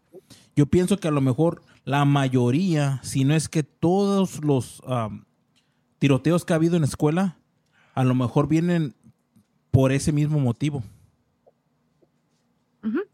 Sí, claro. O sea que todos tienen una responsabilidad de algo. Como padres tenemos la responsabilidad de, de educar a nuestros hijos y si somos los que están haciendo abusados es decirles, hey, habla. Y también aquellos que tienen los hijos que son problemáticos también deben de darse cuenta, hey, tu hijo es el problemático. ¿Ok? Porque se están quejando de él, algo pasa. O sea que cuando el río suena es porque piedras lleva Claro. hagan caso, alerta, no podemos decir, mi hijo no mata una mosca, es que mi hijo, no, no podemos echarla, no podemos decir, yo pongo las manos en el fuego, porque saben que cada cabeza es un mundo. Mi, mi, mi suegra, ahorita que dices eso de, de cuando las personas están enfermas mentalmente, detectó a muy temprana edad que mi cuñada este, tenía problemas mentales, ¿verdad? Y la llevó al doctor y detectaron que tenía uh, y, y lo, luego este, actuaron. Y, pero por como ellos son unas personas educa- que buscan educarse y no, as- no quieren ignorar el problema, ella lo, luego buscó ayuda, este, está bajo, ella está bien, la muchacha, porque está tomando su medicamento. Tuvieron que, tardó un- un- unos, unos cuantos años, uno o dos años, para figurar la dosis de medicina que ella toma. Y tú la ves, se ve normal y todo, pero es porque está tomando su medicamento y todo. Este, era una muchacha inteligente, se sabía el, todos los, sabes, en, en chemistry están todos los elements, el chart, se, sab- se sabe, se sabía todo, te podía decir todo el element chart, you know, el oxygen, eh, todo, ¿verdad? Todo, se sabía todos los elements. Era una muchacha que mm, matemáticas era su matemáticas y ciencia. La tabla de la tabla de elementos.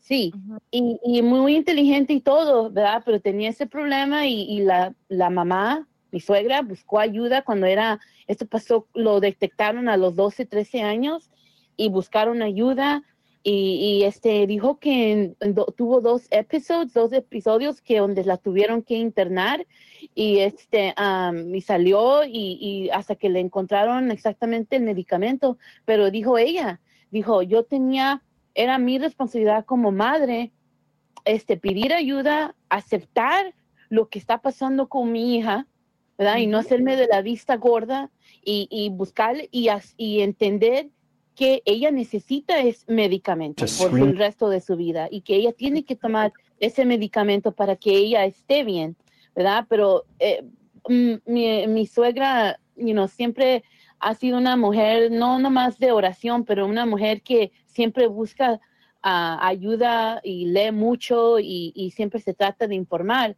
Y ella pudo ayudar a su hija a temprana edad y, y creo que eso es lo que fallan los padres, no hacen eso, están muy ocupados trabajando o X y por eso los Sí. muchachos después van y matan a la gente.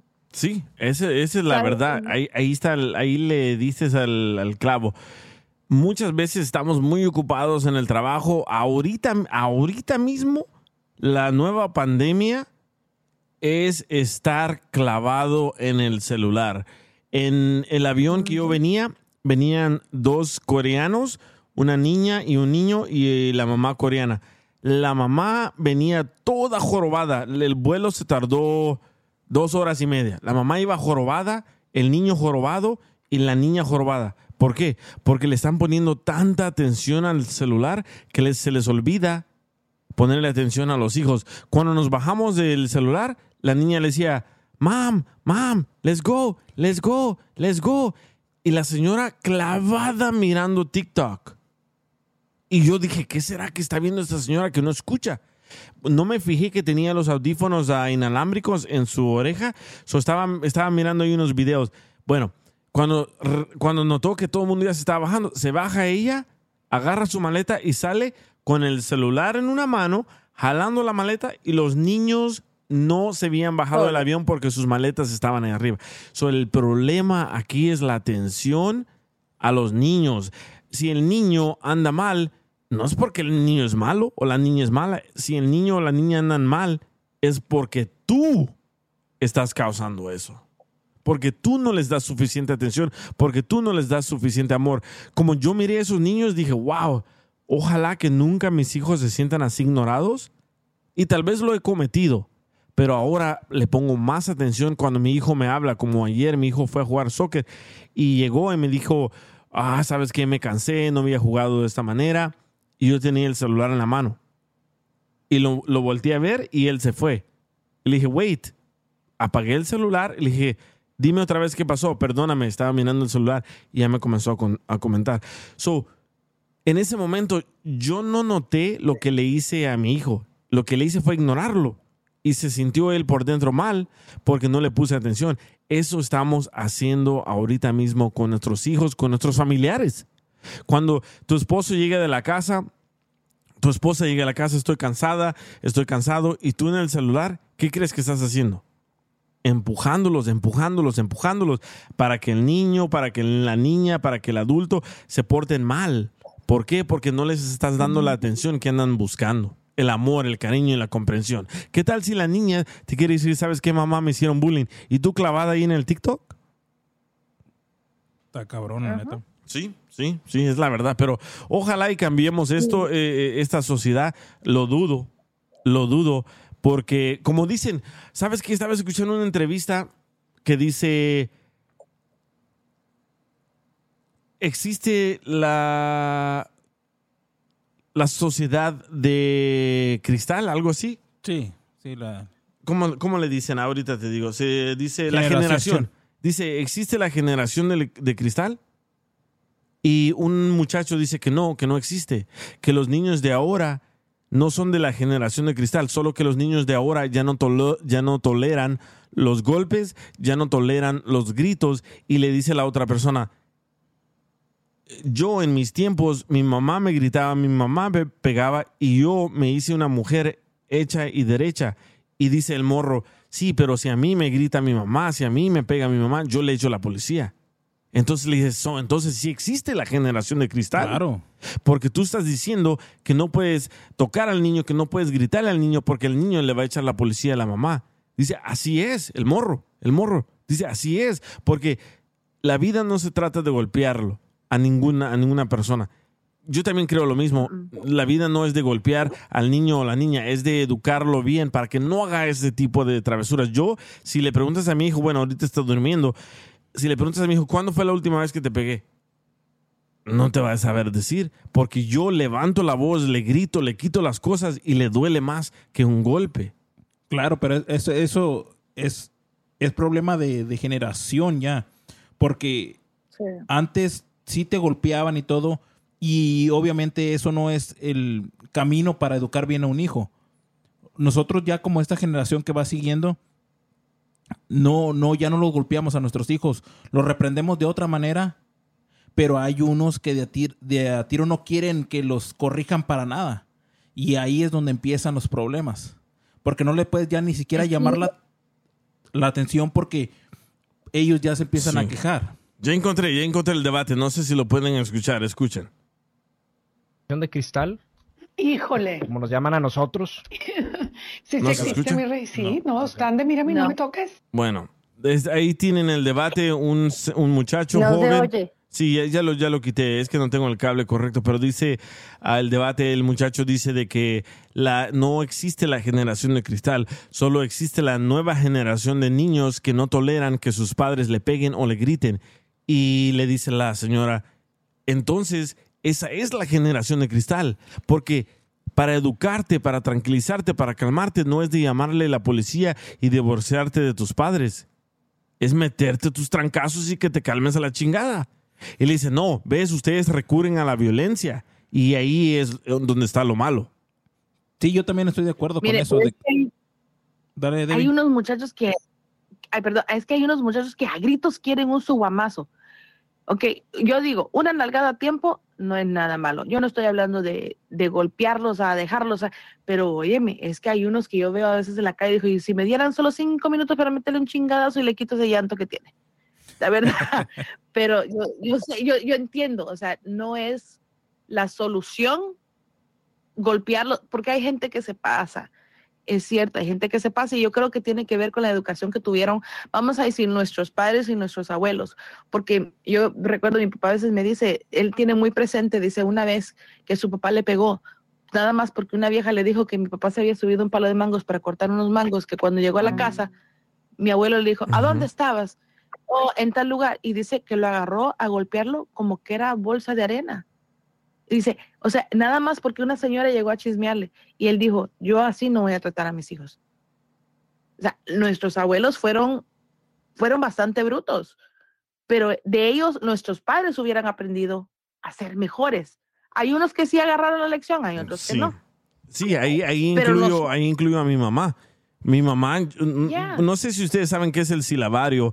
Es, es un libro que todas las familias latinas le trataron de enseñar a sus hijos. El silabario es donde aprendes a escribir y a leer en español. Bueno, yo, yo sabía leer mucho en inglés, pero no sabía leer mucho en español. Y mi mamá me forzaba. Y si no podía decir la letra la ñ o, o la doble L, que es como, como decir ya vámonos, algo así, me pegaba si no, si no me sabía el abecedario en español, me pegaba. Si cerraba el libro sin ponerle una hoja donde me quedé, me pegaba. Si no borraba, si no borraba la letra bien con el borrador, si se quedaba una manchita ahí de lápiz, me pegaba. Y nunca, nunca, nunca en mi vida entendía por qué era así. Hasta cuando fui a hablar con un psicólogo de, de jóvenes, porque yo era bien enojón, era bien enojón con mi hijo y me metieron a un lugar de esos y me dijeron, ¿sabes qué? Tú lo que tienes es enojo con las mujeres por cómo te trató tu mamá. Y yo no podía entender por qué, por qué, por qué, por qué, por qué. Y dice mi mamá, es que así me trataron a mí. So, así la trataron a ella y esa disfunción me la pasó a mí. Y yo iba a darle ese mismo ciclo a mis hijos, pero lo frené. Lo frené porque me enseñaron de que al niño le duele más que le quites la computadora, que le quites el celular, que le quites la tableta, a que le pegues. Cuando le pegas, el niño lo único que hace es se vuelve violento y cuando él tenga hijos les va a pegar y se vuelve a repetir el ciclo y se vuelve a repetir el ciclo. Pero, pero a mí me pegaban injustamente. Y yo era... Pero es que DJ, Sí, DJ, ahí digamos que sí era injustamente porque pues por todo te estaban dando, pero, pero también eh, lo que, lo que pues tú dices que hay que entender que tu mamá únicamente recibió eso como, o sea, para ella el, el amor que ella recibió quizás también fue a golpes. Entonces ella no, no conoce otra cosa más sino los golpes para corregir, para querer, para ella no sabe qué es una caricia o no sabe decir te amo. Entonces quizás eso para ella era lo mejor que podía hacer contigo. ¿Ves? sí. Entonces, eh, eh, en ese momento, ella pensó que estaba bien. Hoy en día tú lo entiendes, pudiste superarlo y sabes que eso no lo vas a hacer con tus hijos y que con tus hijos lo único es quitarle las cosas que ellos más quieren para, y ahí sí se genera un verdadero castigo, entre comillas, Sí. y no es cogerlo a patadas. Entonces, eh, pues uno no puede entrar a exigirle a los papás o, o a juzgarlos cuando ellos recibieron eso como amor o como una educación. Yo apenas, yo apenas lo pude entender. Porque imagínate, si tu mamá, si tu papá no recibieron ninguna educación, ¿qué te van a ofrecer ellos? Un, un- un sobrino mío, un sobrino mío me dijo, le dije, ¿por qué no te vas con tu papá para, para, para Atlanta, para Georgia? Y me dijo, porque ahora me siento independiente y siento que no necesito a mi papá para nada. Y me dijo él, él me tuvo a mí muy joven y mi mamá también, y eran dos jóvenes bien tontos y siento yo que eso me volvió a mí de la manera que soy, que ahora no quiero tener niños, no me quiero casar porque siento que no estoy suficientemente preparado para ser padre, para casarme. So, ahí claramente es el mismo ciclo de lo que estamos hablando, de la disfunción. La disfunción de tus padres se pasa a tus hijos, los hijos se lo pasan a los hijos de ellos, ¿verdad? Pero yo apenas ah, pude entender la disfunción de mi mamá y apenas pude entenderla a ella cuando me explicó qué clase de educación recibió ella. Y ella recibió de esa educación de que mi abuelo la hincaba en frijoles, en frijoles, ah, en las piedritas de frijoles, y ahí la tenía llorando, llorando, llorando, y le pegaba con un palo, y le pegaba con un cable. Y ahora digo yo, wow, después de que me contó eso, me hizo enojar por dentro. Dije, ahora entiendo por qué mi mamá me pegaba con un palo, me pegaba con un cable, me tiraba botes de spray de matar a las cucarachas, porque es lo único que ella sabía hacer. Igual conmigo, te digo, a mí también me pasó lo mismo. Y, y- y no, eso no quiere decir que tú y yo vamos a ser iguales con nuestros hijos. Sí. A nosotros, a mí también me tocó que me pegaran con un cable, me hincaran en la grava. O sea, la grava, la piedra. Sí. Entonces, te- me ponían hincado con ladrillos en las manos y pegándome cintarazos y todo, pero ¿le puedes preguntar a mis hijos si yo les he hecho algo así? No. Para nada. No, y tienes muy buenos hijos. ¿eh? Yo conozco a tus niñas, conozco a tu hijo y tienes muy, muy buenos niños. No sé si es por como tú eres o por cómo es tu esposa. Tu esposa es bien, bien, bien calmada, pero la verdad tiene mucho respeto. Eh, cuando yo los he visitado a la casa de Joaquín, hola, ¿cómo estás? Ah, bienvenido, ah, gracias. Súper educados los niños. Pero he ido a casas de unas personas que son ricos, millonarios, y los hijos ni te pelan. Porque están en qué? En el celular, en la tableta. En su mundo. En su mundo. Y digo yo, Porque, ahí. porque la única atención que tienen es dinero. Correcto. Necesito esto, necesito esto, y les, les, les dan, les dan todo lo que ellos piden, pero no les dan lo que ellos requieren, que es amor, Sí. atención. Y, Muy eh, cierto. y- y también que, y también que ahora, como están muy ocupados, quien está educando a tus hijos es el internet, es la iPad, es el teléfono, es el YouTube. Esos son los que te están educando, son los nuevos papás de tus hijos. Entonces, por eso es de que le ponen más atención a un extraño am, que, que le está hablando que a tus papás. Me acuerdo una vez, este, ah, yo les he contado antes ¿verdad? que mis papás tenían un, un grupo de oración, ¿verdad? Y me acuerdo que una vez vino un ex cholo y dio su, su testimonio de, de cómo entró a, a la, al- a la ganga y cómo salió. Y normalmente nunca sales de la ganga. Pero eh, para hacer la historia corta, él dijo que sus papás no le ponían atención y que la ganga le puso atención, le dio amor, le dio esa atención, eran, eran familia, eran familia Sí. y se cuidaban, aunque hacían cosas malas, ¿verdad? Pero they had your back, ellos, se, ellos se ponían las, las manos al fuego por ti. Entonces él andaba buscando, él se fue a, a meter allá a los 13 años porque allá recibió ese amor, esa atención que faltaba en casa. Entonces eso fue, como entró muy morrito y el jefe de la, de, de la ganga lo, lo quería, ¿verdad? Porque él aprendió todo, le enseñaron de todo, ¿verdad? Matar, robar, todo lo, lo y pagó en la cárcel y todo salió y todo, o sea, cuenta su historia, ¿verdad? Pero normalmente los jefes de las gangas no te dejan salir, no puedes salir. No. You- once you're in, you're in. Pero le dijo este, este líder de la ganga, es una ganga muy, muy fuerte, no voy a decir el nombre, pero ah, me dijo que le dijo que habló a solas con él. Solo, él entró a los 13 y él y lo dejó salir a los 18 y le dijo, mira, nunca hemos hecho esto, nunca he, he hecho esto, es- tú eres la primera y la última persona que yo hago esto, dice, pero tú entraste bien chiquillo, aprendiste, fuiste listo para las movidas y todo, bien, un buen soldado y no sé qué tanto le dijo, y pero veo que tú de veras quieres cambiar tu vida y si tú has encontrado en Dios tu, tu manera de ser diferente y, y de veras tú crees en ese Dios que tú tienes, le dijo, te voy a dejar que te salgas. Dice, te voy a dejar y yo voy a, yo voy a hablar con, to- con todos. Dice, pero, dice, no te quiero, no te quiero volver en estas calles, no te quiero volver a ver.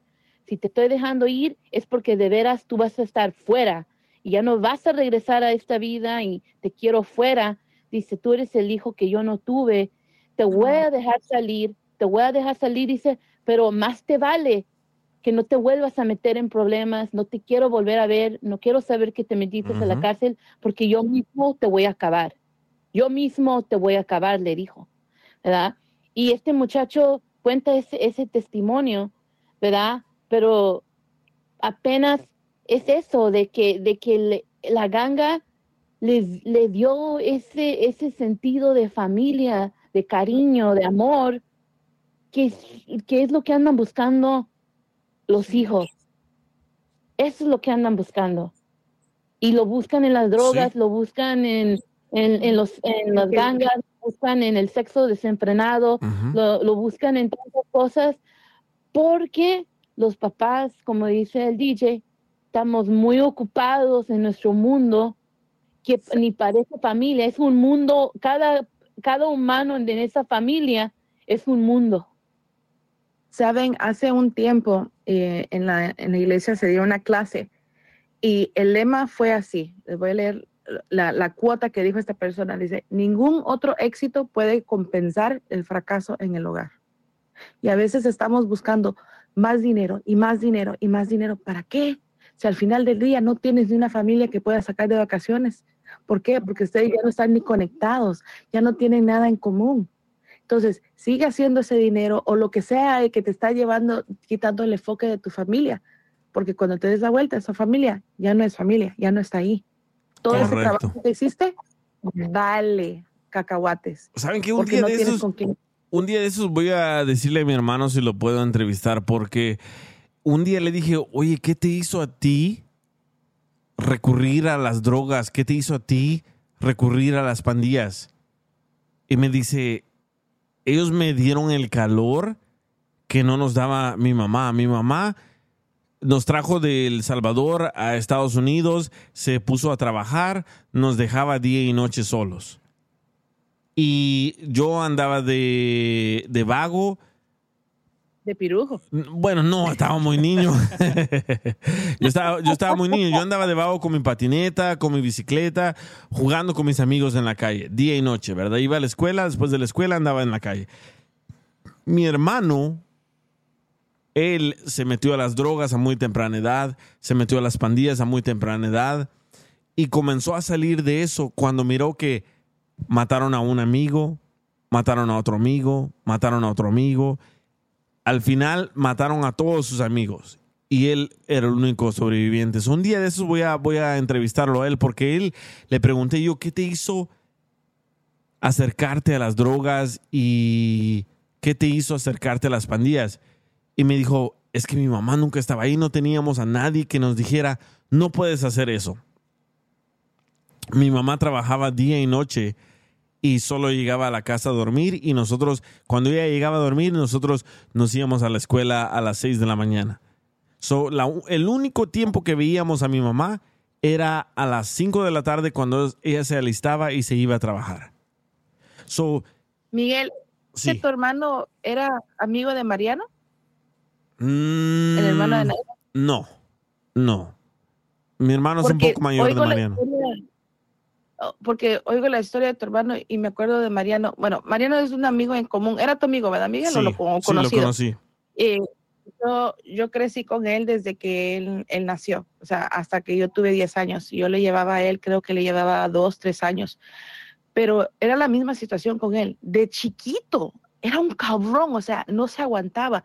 Y lo que Mariano quería se le daba, se le daba. O sea, ellos quedaron huérfanos de papá a muy temprana edad. Y la única que trabajaba era la mamá. Pero ¿qué hacía la mamá? La, la mayorcita tenía nueve años. Después estaba Abel, que creo que tenía como cinco, y luego Mariano, que tenía como cuatro.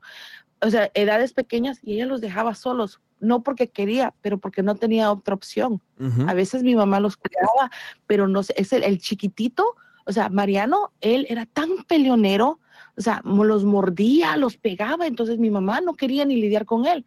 Pero ¿qué pasó? Le dejaban pasar las cosas porque era el más pequeño, porque la mamá no estaba. ¿Y qué pasó? A los 13 años lo matan de un balazo, porque estaba metido en las drogas, metido en, en- en todo lo que, bueno, que tú ya sabes, y los dio una pena. ¿Por qué? Porque desde pequeño nosotros ya veíamos a dónde iba. Pero la mamá decía, no, mi niño no, lo que él quiera. Entonces, O sea, es una, tu hermano. es, es un amor Oh, dale, dale. enfermizo. Sí. Entonces, di, tu hermano desde morrillo en- entró en las drogas y todo ese rollo. Sí, él tenía como 16 años. Ah, entonces eso explica por qué estamos transmitiendo desde el parque en una casa de campaña aquí afuera. Oye, Joaquín, Joaquín. Y por eso te has caído dos veces. Y por eso, agárrate. Es que, la- Agárrate. es que las sillas están bien madreadas. no, ¿saben que mi hermano, mi hermano, mi hermano reaccionó cuando mataron a los 15 amigos que tenía, a su Ah, familia. nomás a 15. a su familia. Y yo, yo, yo estaba jugando maquinitas, mataron a cuatro. Yo andaba en mi patineta, mat- mataron a dos. Yo andaba en mi bicicleta, mataron a otros dos. So, entonces mi hermano dijo, quiere decir que si yo sigo en este ambiente, me van a matar a mí. ¡Pum! El siguiente día matan al mejor amigo de mi hermano. So le dije yo, mira, en realidad, la única familia que tenemos aquí, le dije yo, yo vi niño, él tenía 17, 18 años. Le dije, la única familia que tenemos es mi mamá, yo y tú. Nadie más es tu familia. Y me dijo, ¿sabes qué? Esas palabras siempre me han sonado en mi cerebro cuando tú me las dijiste y tú estabas bien joven. Y yo lo único que repetí fue lo que aprendimos en la escuela de una canción, que la única familia y los únicos amigos que tienes son los que viven en tu casa. So, aunque mi mamá nos trataba mal, mi mamá no estaba ahí, pero yo le dije a él, ¿quieres eso para tu vida? Y me dijo, no. El siguiente día, cuando mataron la- al mejor amigo, le dije, ¿ves? Ahí tenías que estar tú, pero te estaba picando la mano de salirte y mi mamá no te dejó salir. Y mira, te salvó la vida. Y desde entonces, desde entonces mi hermano dejó las drogas, dejó uh, andar de pandillero y a todo mundo se llevaron, a todo mundo se llevaron, deportaron, llegaron autobuses y autobuses a deportarlos a todos y a los demás los mataron. Pero gracias a que pasó eso, mi hermano reaccionó, pero siempre, siempre quise entender qué fue lo que lo guió a usar las drogas y las pandillas. Y fue eso, la falta de amor, la falta de comprensión, la falta de atención de una madre, porque padre no teníamos, ¿verdad? Pero aún el amor de madre lo salvó. Aunque sea en sus, en la forma que se equivocó, tal vez tu mamá todavía tuvo su instinto de madre que creo que ese no se va, donde no quiso dejarlo ir por la razón que ella sintió.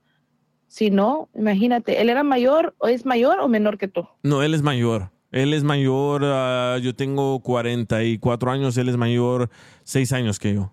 5 años que yo. Entonces porque tampoco aunque no podía, o sea, decir, se cuidan solos, pero era mayor. Sí, e- es lo que mi mamá Luego- esperaba, que mi hermano mayor me cuidara a mí. Pero si mi hermano mayor andaba de vago, pues yo también me iba de vago. No, y sabes qué, a- ahora que cuentas tu historia de tu mamá, pu- pudo haber sido mejor mamá, por decirlo así, porque es tu mamá al, al fin de cuentas. Y si un, un animal, si un, una perra un- o una leona, cuando ve peligro eh, en sus crías, las, los protege porque tiene ese instinto. Tu mamá tuvo ese instinto que vio el peligro en tu hermano y le prohibió irse, porque eso solamente se puede, lo puedes ah, entender cuando eres mamá. Ese instinto te Sí. entra, no sé cómo explicártelo, pero es algo raro, no, no, no, no, no se piensa, no, no, no se planea, es algo que instintamente sucede, tu brain right away reacts. Y es, tu mamá tuvo ese instinto como ese león, esa leona, esa perra, y agarró a su cría porque sabía que se acercaba el peligro o que el peligro estaba ahí. Y eso fue lo que lo salvó. Sí, muy Es cierto. como ¿eh? dijo Mayra, si hasta los animales, si en el hasta el más de los pequeños animales cuidan a sus hijos, como nosotros como humanos inteligentes que somos, o debemos de ser, o comportarlos, no vamos a tener ese amor por los hijos o un ser querido o ese instinto que, que tienen. Porque digo yo, para, para que una madre, por lo más cabrona que sea, que no tenga ese instinto, eh, ese instinto maternal o un padre el instinto paternal también, es que son fuera de este mundo. Son de esos que recogieron los ovnis que están aquí por ahorita. Pero bueno, sí, la conclusión de todo esto es de que den- denle más atención a sus hijos, a sus hijas, denle más amor a sus hijos y aunque lleguen cansados del trabajo, yo sé, como el otro día Joaquín me mandó una foto, me dice, mira, me mandó, ¿cuántas eras? ¿Cuántas bolsas de concreto eran? Ah, como 70. Co- Me mandó una foto, mira todo lo que tengo que hacer. Y dije yo, a la madre. Y yo quejándome aquí porque estamos planeando el show de mañana con Piolín y ya estoy enfadado. Dije, no, no, no, no me voy a quejar. Pero aunque lleguen cansados, salgan con sus hijos, vayan a jugar con sus hijos, vayan al cine con sus hijos, hagan más actividades con sus hijos, porque lo único que les queda a sus hijos son las buenas memorias el día que se van. Exacto. ¿verdad? So, entre más amor les den a sus hijos, creo yo que tenemos o vamos a tener un mejor futuro porque creas hijos más amorosos, no bullies. Pasen más tiempo, más vacaciones. Un crucero es magnífica manera Ahí de va. hacer de- de- Ahí va. Y empezó la Sandra 2. Ya, ya va con su comercial, Debbie. Y si quieren un crucero para toda su familia, contacten a Debbie.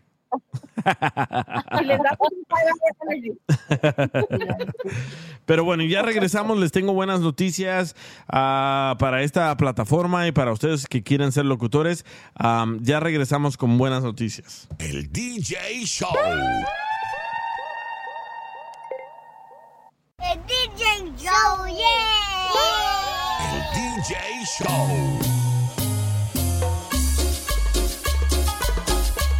Saludos amigos y muchísimas gracias por seguir en sintonía de El DJ Show. Bueno, como íbamos a platicar, tengo un amigo que se llama Ricardo, me dice Ricardo, oye, ¿sabes qué? Yo iba saliendo de la casa a rumbo a trabajar y ahí iba tarde y eran como las siete y media de la mañana y se me olvidó una llave que necesito. Él es ah, electricista y necesitaba una llave al parecer para abrir las cajas de breaker. No sé, no sé cómo funciona eso. Bueno, él iba saliendo de la casa, se va, maneja 20 minutos y se acuerda de la llave. Regresa a su casa y encuentra a su, a su hijo y a sus amigos fumando marihuana a las 8 de la mañana. Y me dice, bro, ¿qué hago? Le dije, ¿cómo que qué haces? Me dice, sí, ¿cómo, ¿cómo corrijo a mi hijo que está fumando marihuana? En mi casa.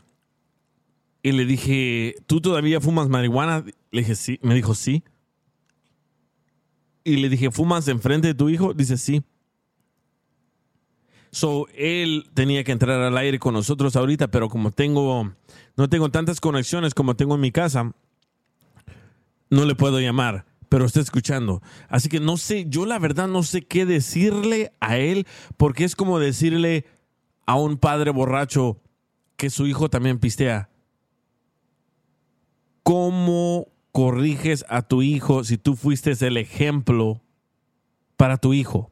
Mi amigo Ricardo fuma marihuana adentro de la casa, afuera de la casa, vive con su hijo de 13 años porque la mamá lo dejó ahí y se fue con otro hombre.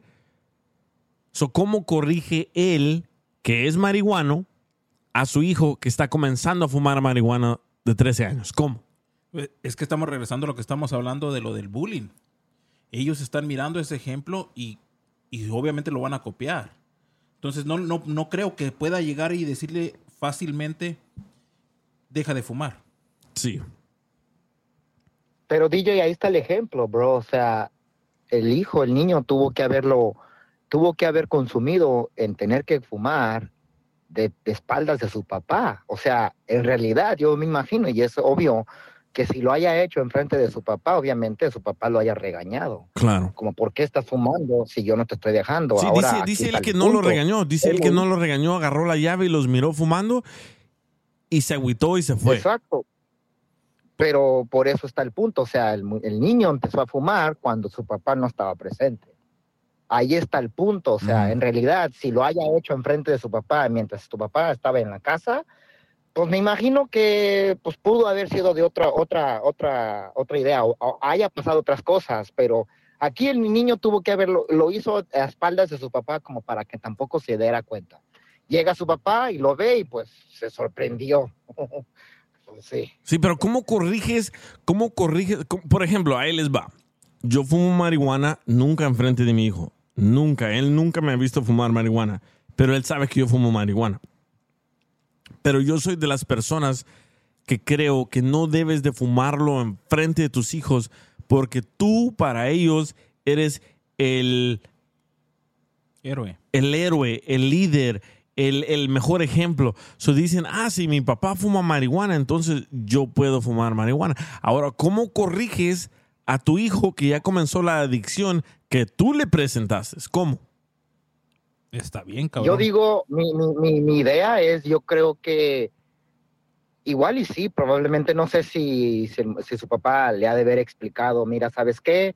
Este, igual no te voy a regañar, pero hay un límite del cual también se tenga, consumas este tipo de droga. No sé, ¿verdad? No le ha dicho nada, no le ha dicho nada. No le ha dicho nada. Lo que pasó fue de que lo miró, que- lo miró fumando marihuana y se agüitó y se fue. Y me contactó a mí y me dijo, bro, ¿cómo le hago? Me dice, tú tienes hijos, ¿cómo le hago yo? Y le dije, ¿sabes qué? El Ah, pedo, le dije, el no. pedo aquí es de que tú fumas marihuana enfrente de tus hijos. Él, ese es el mero, mero problema. Tú fumas marihuana enfrente de tus hijos, como hay padres que pistean enfrente de sus hijos. Dicen, ah, mi papá se pone bien alegre cuando pistea. Yo la voy a probar. Es que con eso les abres la puerta que te reclamen. Porque con qué cara le va a decir, ¿sabes qué? No fumes cuando él lo hace Sí. enfrente de él. Entonces va a decir el niño, oye, ¿no quieres que yo fume, pero tú sí fumas? ¿Por qué? Y va a decir el papá, es que yo soy tu papá, yo lo, te- yo lo puedo hacer. Y es donde va a decir el niño, entonces, ¿qué beneficios gozas tú que yo no? Que tú sí puedes fumar y yo no. Es que, DJ, no creo que se corrija. No hay punto de como para poderlo corregir porque siempre va a haber el punto de, de, de indefensa, tanto de otra persona, porque va a decir, pues tú también lo haces. O sea, no, en realidad no, porque igual ahí también, como tú lo has dicho, lo ha hecho enfrente de su hijo. O sea, se va a defender Sí. el hijo, pues tú también lo haces. O sea, ¿A mí qué me vas a aconsejar? ¿A ti qué beneficio te está dando como para que lo hagas enfrente de mí? Ok, ¿Verdad? mira, O ya me escribió, mira, ya así me escribió, ya me escribió, mira, dice, los estoy escuchando, pero lo que no están entendiendo es de cómo corrijo a mi hijo que me ha visto toda su vida fumar marihuana. No va a poder. Está difícil, No, ¿verdad? es que no, no, no lo va a hacer.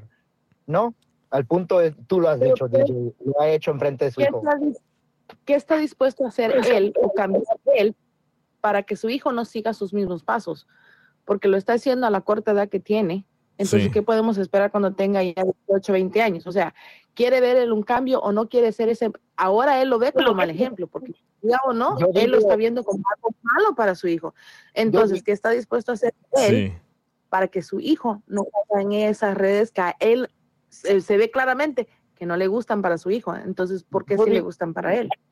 Yo digo, DJ, que aquí lo más que podría haber sido o pasar, de lo cual también su papá no espere, es de que le diga o le aconseje, está bien que fumes, pero ojalá y espero que no te vuelvas adicto Está bien que o que no lo fumes. consumas. Pues digo, si Es no un le puede niño de algún 13 consejo- años. No puedes Ah, decirle eso, ok, Roy. yo creí que estaba más mayor. No, pues entonces, Dice- El error más grande entonces sí es no que no lo haga. es algo a decirle no Se fue. Exacto. Dice- no, dice- a, la- a una edad. Dice Mabel, damn, eso sí está difícil. Él no tiene cara para decirle nada porque nunca le puso el ejemplo, pero debería decirle que en su casa debe de respetar. Dice, ¿cuántos años tiene? Tiene 13 años. Dice, somos Pero Vega Alta. Uno mismo tiene que ser la imagen. No puedes exigir Sí. que no hagas lo que tú mismo haces. Y dice Marcos, pues ahí está una opción que de pérdida se espere a ser mayor de edad. Entonces que deje de fumar. Hey You dice que pasa el desgraciado. No, puedo, no puedo conectarlo, pero estoy escuchando. Dice, Es que está no puedes exigir respeto en tu casa cuando tú no la estás respetando. Primero. Y segundo, eh, siempre se ha hablado aquí eh, que los hijos siempre siguen el ejemplo de los padres. Los hijos son la fiel copia de los padres. Entonces, si tú como papá estás haciendo las cosas, ¿cómo le vas a entrar a exigir a tu hijo? Ya lo ahí hizo. sí, ahí sí es lo que dice eh, Debbie, que estoy de acuerdo con ella, que es que estaría dispuesto el papá hacer para que su hijo también entre a copiarlo, entre, entre a hacer lo mismo. O sea, es, es llegar que él mismo tiene que comenzar a hacer algo para después, ahí sí decirle al hijo, mire, yo lo hacía, pero ya no lo hago, o yo ahora hago esto en cambio de hacer lo otro. Y, y pues de pronto podría hacer algo de solución para ese niño, porque Pero- si está muy chiquito, Pero Mayra, eh, Diana, ella él lo que va a querer ver es también que su papá, el niño vea el ejemplo, que a- el Por cambio eso, que o sea, bien- pero es lo que te digo, que el papá, que el papá esté dispuesto a tener un cambio, o sea, que ya digamos ya deje de fumar, no sé, que ya no fume en la casa, sino por allá se vaya, eh, no sé, a un parque y ya no lo haga ahí, que ya el niño no vea que el papá lo hace en la casa. Entonces él ya va a decir, ah, ok, mi papá ya dejó de fumar o ya no lo hace. Entonces, Exacto. eso es lo que él tiene que, que estar dispuesto a cambiar, porque o si no, niño va a seguir por los mismos Pero- pasos. Ahí está el punto también, o sea, ya inició a espaldas de su papá. ¿Qué, qué, qué se va a poner a pensar el papá de que el niño ya no, va ya no lo va a hacer cuando ya no lo vea el papá viendo a su hijo fumar? Ese es, o sea, cuando no esté el papá, también va a pensar el papá que lo va a fumar cuando ya Sí, no está en la casa. O sea, ¿Sabes? ya hay un tipo de desconfianza. también y, y es, y es darle, o sea, ahí es cuando lo que decía Joaquín, es entrar a hablar con ellos y, y a ver, o sea, asistirlos en, en esa parte que, que ellos están careciendo de amor, de apoyo, de, de muchas cosas. Ok, ya lo Porque tengo, ya lo tengo. Aquí está, aquí está, aquí está Ricardo, ya lo tengo. Él está escuchando, pero eh, lo que hicimos fue conectar otro teléfono a la consola. A ver, Ricardo, ¿estás aquí? Sí, buenas tardes, aquí estoy. ¿Cómo están? Bien, bien. A ver, explícanos un poco de lo que está pasando. Pues, miren, yo los estoy escuchando y a cada quien le respeto su opinión. eh, cada quien tiene su punto de vista diferente, pero pues nadie, nadie va a estar, no, o sea, nadie, nadie, nadie va a saber cómo actuar hasta cuando estás en los zapatos de uno. Yo fumo desde muy chico, entonces, pues, yo tengo ya una, una- no es una tradición, pero yo lo viví con mis padres, mi mamá fumaba, mi papá fumaba, entonces yo lo veía normal. Entonces a mí se me hace algo, algo normal, pues entonces, pues mi hijo, pues está en, eh, estamos en esa, en esa controversia, pero la verdad, eh, sí, sí es un poco difícil para mí porque pues yo no quiero que llegue a esta vida, porque, eh, o sea, no es malo porque yo lo fumo, yo fumo y muchos de mis conocidos lo fuman, no quiere decir que sea malo, simplemente sí es un poquito ah, difícil para mí como padre el que mi hijo empiece a fumar tan, a tan, tan temprana edad, digámoslo así, ¿no? Sí. ¿Y por qué no, Ricardo, por qué no le dices, sabes que quiero hablar seriamente contigo? Tú no fumes ese día. Él, obviamente que no fuma ese día, pero te lo llevas en el, en el carro y no sé, van a una montaña, van a hacer hiking y dile, ¿sabes qué? El otro día, cuando yo iba al trabajo, te miré que estabas fumando, no te quise decir nada, pero se me hizo una falta de respeto que estés fumando marihuana aquí en mi casa, que también es tu casa, y creo que no debes de hacer eso. Uno. Y dos, para tu pequeño cerebro todavía se está desarrollando. ¿Por qué no te esperas a los 18 años para comenzar a fumar si es que te gusta fumar? Es que ya le he dicho, ya, ya he tenido esas conversaciones con él, de que vayamos, salgamos, hagamos actividades juntos. Yo llego del trabajo, lo veo en el garage, adentro de la casa, fumando, y le digo de cosas, pero él me dice, ¿por qué tú sí puedes y yo no? Entonces, ¿con qué cara le digo que no fume si yo, si yo fumo dentro, o en el garage, o, o adentro de la, en la sala, o en el cuarto? Pero pues lo que yo le he dicho es de que yo no sé si tengo un problema, pero pues yo soy el padre, yo soy el que mantengo esta casa, entonces pues yo sí puedo. Y eso, a eso es a lo que entramos en controversia con él, porque pues él me dice, si tú puedes, yo también tengo que hacerlo. Y pues no lo puedo ¿Y de parar de ahí porque pues, el, morro, pues, pues yo lo quiero, pues es mi, es mi, es mi Sí. cachorro, yo no lo voy a dejar, porque él ya me dice que, que si no lo voy a dejar fumar, pues que prefiera irse a, a otra casa donde sí lo dejen. Entonces es lo que yo no quiero, que llegue ese momento, pues. Sí, está, está bien difícil. ¿Cómo? ¿De dónde saca él la marihuana? O ¿De dónde está- saca el dinero? Te están preguntando, Ricardo, que de dónde saca él la marihuana, de dónde saca él el dinero para comprar la marihuana. Pues yo le doy dinero para la escuela, le doy dinero pues para que compre sus cositas. Tengo una tarjeta que le, que, del- que le saqué del banco junto con la mía. Y pues yo creo que de ahí, porque No, yo, no, yo, no. no, yo, no le, yo no le doy, o sea, yo no le doy de la mía, yo agarro la mía y la escondo. Y pues yo realmente pues no creo que me, no, no, hasta, Él hasta ahorita no he visto que me falte o que me agarre. Yo creo que la compra por, por su cuenta. Mira, aquí están diciendo No, en las no redes sociales, en el DJ Show en Instagram, dice Fercho, dile que ya no le dé dinero si quiere frenar eso. Claro. Dice también Debbie lo mismo, que ya no le des dinero. ¿sabes Diana qué? le dice lo mismo. Dice. Tiene Eh. 13 años. ¿Quién tiene Pues es que control yo creo de lo que era dueño de el lo que él porque si, igual, si yo no le doy dinero, él va a Sí. hallar la forma de cómo comprarla. Tiene Sí. amigos, tiene primos, pero yo lo que yo quiero es de que Amigos. Pues yo la regué, yo lo digo, yo no, no, no digo que no, ¿verdad? Porque pues no soy una palomita blanca, pero sí es un, es un tema muy difícil que, que yo, yo estoy tomando esta iniciativa de, de contactarte a ti, de contactar a, a, pues a, así a la gente que me pueda dar un consejo, porque pues yo la verdad no lo quiero perder, no quiero Sí. que se me vaya a otro lado. dice Martín, Necesito ayuda profesional. dice, ¿por qué no ayuda, bu- buscas ayuda profesional? Dice Martín Ruiz, dice, lo que pasa es de que tú ya le dices un mal ejemplo. Tú eres el problema. Tu hijo no es el problema. Dice, tú le dices el mal ejemplo. Es como que tú te pongas a pistear todos los días enfrente de tu hijo. Él va a decir, ah, es normal pistear. Yo también voy a pistear. Es lo mismo que tú le estás diciendo, pero no quiere entender, dice. Oye, DJ. Sí, yo Oye, reconozco DJ. que yo también la regué porque yo fumaba enfrente de él y pues toda la vida lo he hecho, pero como yo ya traigo esa escuela, pues al principio se me hizo fácil el, el- el yo como macho, el como, el como hombre de la casa, el poder tener un control, pero pues ahora sí que él me salió más, más Wow. canijo, pues ya no, lo, no, no, no le puedo enderezar la, la varilla a este compa, porque Oye. pues ya el Escucha lo que dice Oye, Julio. Dice Julio, ¿por qué no te pon- Dice, Punes. Ah, ¿por qué no te pones? Escribió Punes. Dice, ¿por qué no te pones a fumar con tu hijo hasta que le pegue una mega loquera y se asuste y ya no lo haga? Eso hizo mi papá conmigo. Verga. No. Oye, no, no, no, No. tampoco quiero llegar a ese extremo, No, porque no, no, no, quiero que... Sí. de repente, imagínate, decir. se pone a platicar con sus amigos, sus primos y sus hijos, los amigos le dicen a los papás, y no, no, se va a armar un, un alboroto, no, no, no creo que sea conveniente eso, No, la no, verdad. no. A ver, Mayra, Oye, a ver, Mayra, ¿qué le quieres decir? Ok, yo pienso que él am, se ha comunicado contigo, más que nada contigo, más que escucharnos a nosotros, que podamos o no estar en su situación, te contacta a ti porque se sabe que tú fumas marihuana y también tienes hijos y también tienes menores de edad.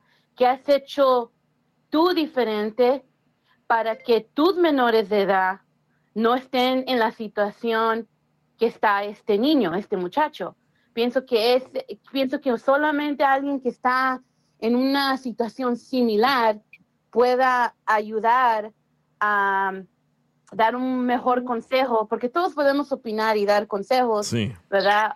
Um, a mí, el consejo que yo te puedo dar, el único que, que me atrevo a decirte, porque no estoy en tus zapatos y, y no voy a ser hipócrita de decirte esto y lo otro. Lo único que yo te tengo que decir de mi parte es de, porque por la educación que tuve en psicología, es de que debes de buscar ayuda profesional. Siempre cuando es una cosa ya tan extrema así, eh, eh, lo- es como el 911. El 911 para ti es buscar la ayuda profesional. Pero yo quiero saber qué tiene que decir el DJ de esto. Ok. También me dijo aquí una muchacha que se llama Carmen, me dijo lo mismo que tú. Di- dice, ¿por qué no le explicas tú, DJ? Porque tú fumas marihuana y tienes hijos. También me dijo Felix, Felix Cruz, me dijo lo mismo. Yo quiero saber qué le tienes que decir tú, DJ, porque tú también fumas. Y también me lo dijo Ethan, también me dijo lo mismo. Y quién más, alguien, no sé quién es del 714, me dijo lo mismo. Alex también me dijo lo mismo. Cintia me dijo lo mismo. Mira, es que aquí estamos mirando dos escenarios muy diferentes. Yo fumo marihuana, mis hijos saben que fumo marihuana, pero yo no fumo enfrente de ellos. A mí lo que me enseñaron es de que si tú tienes un vicio, que no lo hagas enfrente de tus hijos, porque tus hijos van a seguir esos pasos y van a hacer lo mismo o peor que tú. So, yo nunca he fumado enfrente de mis hijos, ellos nunca me han visto que estoy todo drogado, no, no. Para mí, para mí eso es como faltarle el respeto a tus hijos y que tus hijos fumen es faltarte el respeto a ti.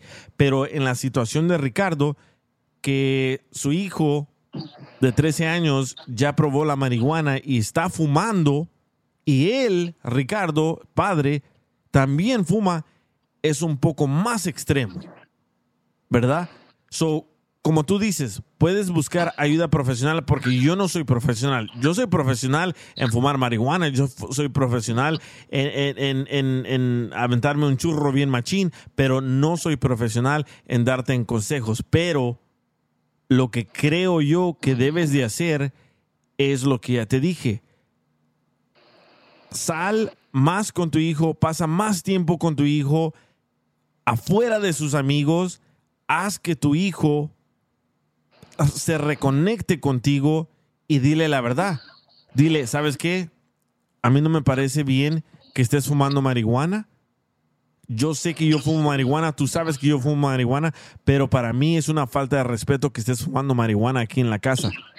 No sé si la vaya a dejar o no, pero tienes que decirle todo lo que sientes para que tal vez reaccione y explícale tú el dolor que sentiste cuando lo vistes fumar marihuana. Sí, sí, sí. Pues tengo que hablar con él. Ya lo he hecho muchas veces, pero yo creo que, que no voy a parar hasta que yo, yo no le impido. Mira, yo no le voy a impedir que fume porque quién soy yo para decirle que no fume, ¿no? Pero yo creo que a, otra, a una edad donde pues ya esté mejor, donde ya esté un poquito más grande y que ya, o sea, ya hasta a lo mejor en un futuro hasta nos podemos poner a fumar juntos, como alguien dijo por ahí, pero ahorita no, se me hace una edad muy temprana y, y, pues yo lo que quiero es de que él sobresalga en la escuela, que sea un niño bueno, un muchacho de bien, o sea, yo aunque fume, pues no dejo de traer el chivo para la casa, la comida, aquí el dinerito, entonces pues no les, no les hace falta nada. Yo Es también. lo que yo quiero. Sí, dice, somos, somos Vega Alta. Dice, no importa que no lo hagas enfrente de ellos, el hecho de que saben como padre lo hace, le da a ellos un permiso, aunque le digas que no. No, no es cierto. Ahí, ahí no, no opino ah, igual como tú, somos Vega y si quieres entrar al aire, al aire lo podemos debatir. No, yo pienso... Pero a mí lo que me preocupa es, estamos hablando de un niño que no sabe ni limpiarse el trasero, para empezar. Son 13 añitos, es un niño. Si él empieza con esto, ¿qué podemos esperar? Si el papá no le quiere ni... Yo siento que es como hasta miedo. Ok, él lo usa bastante, es un adulto, él hace sus decisiones, pero ese es un niño. O sea, ¿qué va a parar ese niño de hacer otras cosas más fuertes? ¿Qué va a pasar si el día de mañana, Dios no quiera, él viene y anda haciendo hero- heroína, cocaína, cosas más Sí. graves? ¿Qué piensa hacer el papá? Entonces, porque para entonces ya va a ser muy tarde. Y creo que ahorita es cuando tiene que hacer el tratar de arreglar la situación, porque, o vamos otra vez, o sea, el que él diga, ay, cuando esté grande podemos fumar más, I'm sorry, se me oye tan ridículo que diga algo así, porque digo, no tiene amor propio ni amor por sus hijos que los quiere ver bien. Si él sabe que no es una adicción que quiere para sus hijos, ¿por qué decir el comentario? Ojalá y no, quién sabe, de tal vez un día podamos fumar juntos. Come on. Mira. ¿quieres, quieres a tus hijos? Ayúdalos, ayúdate a ti mismo. Busca la ayuda, como dijo Mayra. A ver, Ricardo, bueno. Ricardo te quiere contestar. A ver, ¿qué quieres decir, Ricardo? Quiero, quiero preguntarle que si ella tiene hijos. No tengo hijos, No pero tengo tiene. sobrinos que he ayudado a crear. Y sabes qué? Ok, en mi vida quisiera visto- jugar un mal. que bueno, tiene sobrinos, pero yo he visto donde mucha gente, padres, amigos, familiares que tienen sus hijos ya 15, 16, 18 años que, que les tienen mucha confianza porque ellos se ponen a tomar en la casa, se ponen pedos en la casa y, y eso está bien porque pues allá afuera hay mucho peligro. Entonces es lo que yo quiero llegar a, hacer con mi hijo el día de mañana, no ahorita, está muy chiquito. Pero el día de mañana, si se quiere Pues sí. empedar, si se quiere drogar, bueno, no tampoco llegar al, al grado de, de heroína o coca, eso sí ya no, a mí no me, no me late esa onda, pues, pero pero pues si uso un chorrito de vez en cuando, pues aquí echándonos unas chelas en el garage, viendo el partidito o algo, pues ahí sí se me hace algo bien. Preferi- preferible es que esté aquí conmigo a que esté en la calle y le pase algo. Es lo que yo, lo que yo opino, pues.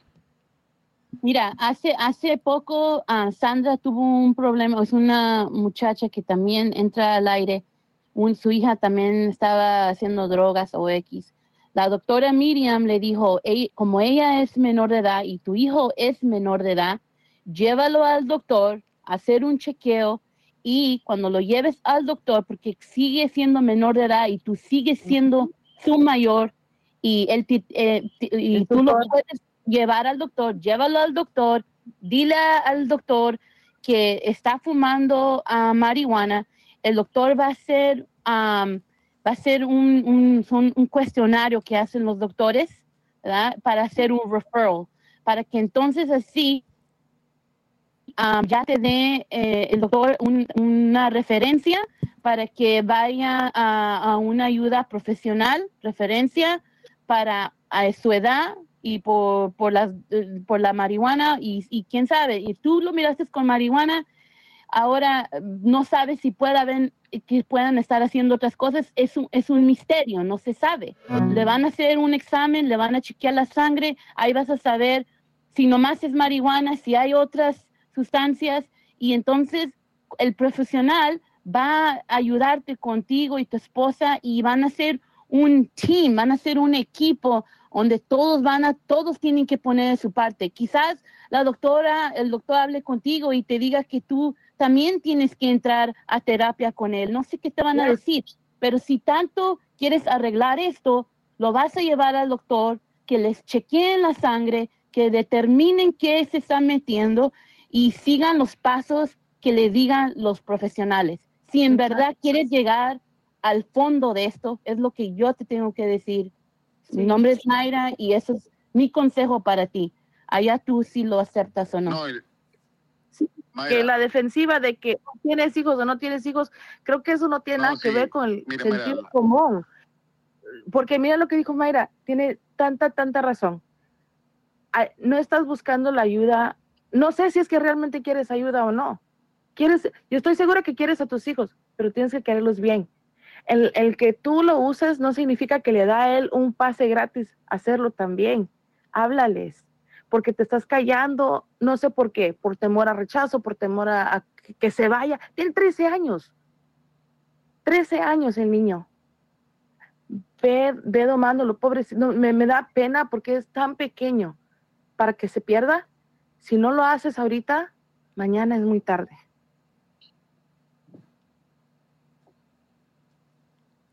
Sí, no, y yo agradezco el comentario de, de, de Mayra que, que, que quiere que lo lleve con un especialista.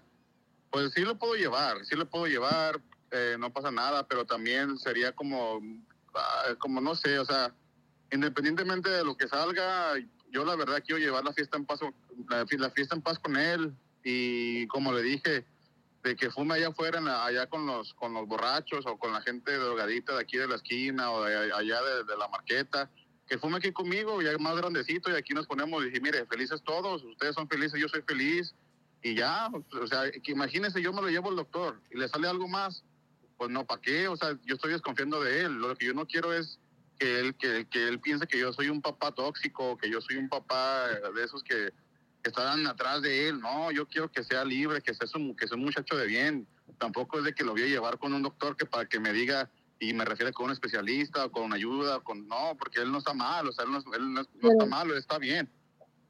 Lo único que está Pero fumando por marihuana, lo que, lo que a mí, yo le dije que lo, lo fue más adelantito, pero pues él es un muchacho sano, él jugó fútbol Pero americano, él, él es un muchacho de bien, pues, pero pues ya, dado caso de que lo lleve como ustedes me, me recomiendan y que salga algo, pues ahí yo voy a llevarla de perder, porque qué tal si le sale que de repente coca o heroína, otra cosa, lo que yo no quiero llegar a Entonces, saber. Yo con que fume marihuana estoy bien, Entonces, pero no prefieres, prefieres, pues ya, prefieres los dos y vivir, ya, pues todos felices, ¿no? prefieres vivir en la ignorancia de no saber qué otros peligros, tú sabes los peligros que hay no te los tenemos que decir. Hay una, mira, puede ser un amigo, un primo, un tío, lo que sea, que le introduzca otras cosas, háblale. Mínimo, ten esa conversación con él, porque tú tienes ese miedo de llevarlo y que encuentres otra cosa. Tú le puedes estar salvando la vida a él. Le puedes estar salvando No, la vida yo a tu tengo hijo. confianza con él. Yo tengo, yo tengo mucha confianza en él y yo sé que él anda bien. acuérdate, no metas las manos al fuego ni por tus hijos. Tú asegúrate, haz todo lo que tú puedas. Si tú lo quieres, aconsejalo bien. Asegúrate de que no está haciendo otra cosa mal. Él te puede mentir, todos podemos mentir. Y no queremos que el día de mañana pasen ¿cómo cosas se más graves. decirme eso si uno tiene hijos? Pues, o sea, ya que tenga hijos vas a ver, Porque con todo respeto. Es, es sentido común. O sea, ya tienes quemado el cerebro. Y eso sí me encabrona. ¿Sabes por qué? Porque si uno tiene amor a sus hijos, uno los cuida. Te, está- te, estás, te estás viendo ahí en el problema, pero no quieres buscar una solución. ¿Para qué llamaste? ¿Para que te Miguel te diga, sí, yo hablé con el niño mío y no lo hace? Sabes que cada historia y cada casa es diferente. Pero tú te estás cegando en que, no, él solo hace esto. Estás viendo la llena venir y no te está salvando te lo decimos, no es, no es falta de respeto ni nada, pero sí un tema de preocupación. ¿Dónde está la mamá del niño? ¿Tú y ella están de acuerdo en que él haga estas cosas? Y no, no lo estoy diciendo por falta de respeto, solo para que tú lo pienses. Es una decisión de Sí, padre pero y mire, madre. usted es ya una está decisión metiendo a mi, esposa. Esto no, esto va, No, va no, para largo. Va todo para largo. Es Entonces, una pregunta válida. yo la verdad No, hablé para válida. que el DJ me diera un consejo, no para que tanta gente se estuviera metiendo en mi vida, ¿verdad? Entonces, pues, No, que tengan no, buen, buen día y. DJ, pues gracias por contestar mi mensaje. Ahí, está, ahí estamos, ahí estamos en contacto, bye. A la madre. Pues se encabronó. Pero esa es una decisión y yo dije, no me tiene que contestar. Él y su esposa o la mamá del niño están de acuerdo en ese tipo de educación, porque yo creo que ese es un tema que de dos padres se debe tratar y deben de llevar ese tema juntos, porque Sí. uno solo tal vez no pueda. Es que yo creo que él estaba esperando que yo le dijera, sí, está bien, fúmate un churro con tu hijo, todo va a estar bien, pero no, no. Yo fumo marihuana, mis hijos no fuman marihuana, mis hijos saben de que yo fumo marihuana, mis hijos no les gustan la marihuana, pero aquí estamos, aquí está alguien que se llama Somos Vega Alta, que dijo un comentario, bienvenido a Somos Vega Alta, dijo, no importa que no lo hagas enfrente de ellos, el hecho de que saben que como padre lo hace, le da a ellos un permiso, aunque digas que no. No, yo no, yo no opino igual, pero quiero escuchar por qué dices eso. Somos Vega.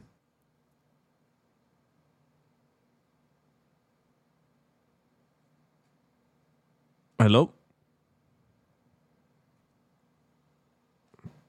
Sabes, mientras entra a, a la línea, dice Mabel, ah, dice, yo prefiero un papá ah, tóxico y, y, y que al rato no me, que no me esté muriendo por drogas y alcohol tóxico. Eso es un problema de los latinos, los que muchos piensan que buscar ayuda es malo. Exacto. Sí, es que muchos latinos, yo también lo he visto en mi propia familia, que buscar ayuda es como ser débil. Bus- Sí. buscar ayuda es como arrodillarte y, y- y- y mirarte ah, débil. No, no es así. O es como cuando le dicen a los niños, no llore porque eso es de niñas. No, cabrón, si los hombres también tienen sentimientos, Sí. Pueden expresarse. Y esa es una forma de machismo. Pero a ver si ya Somos Vega ya, ya, ya pudo encender su micrófono. Bienvenido, Somos Vega.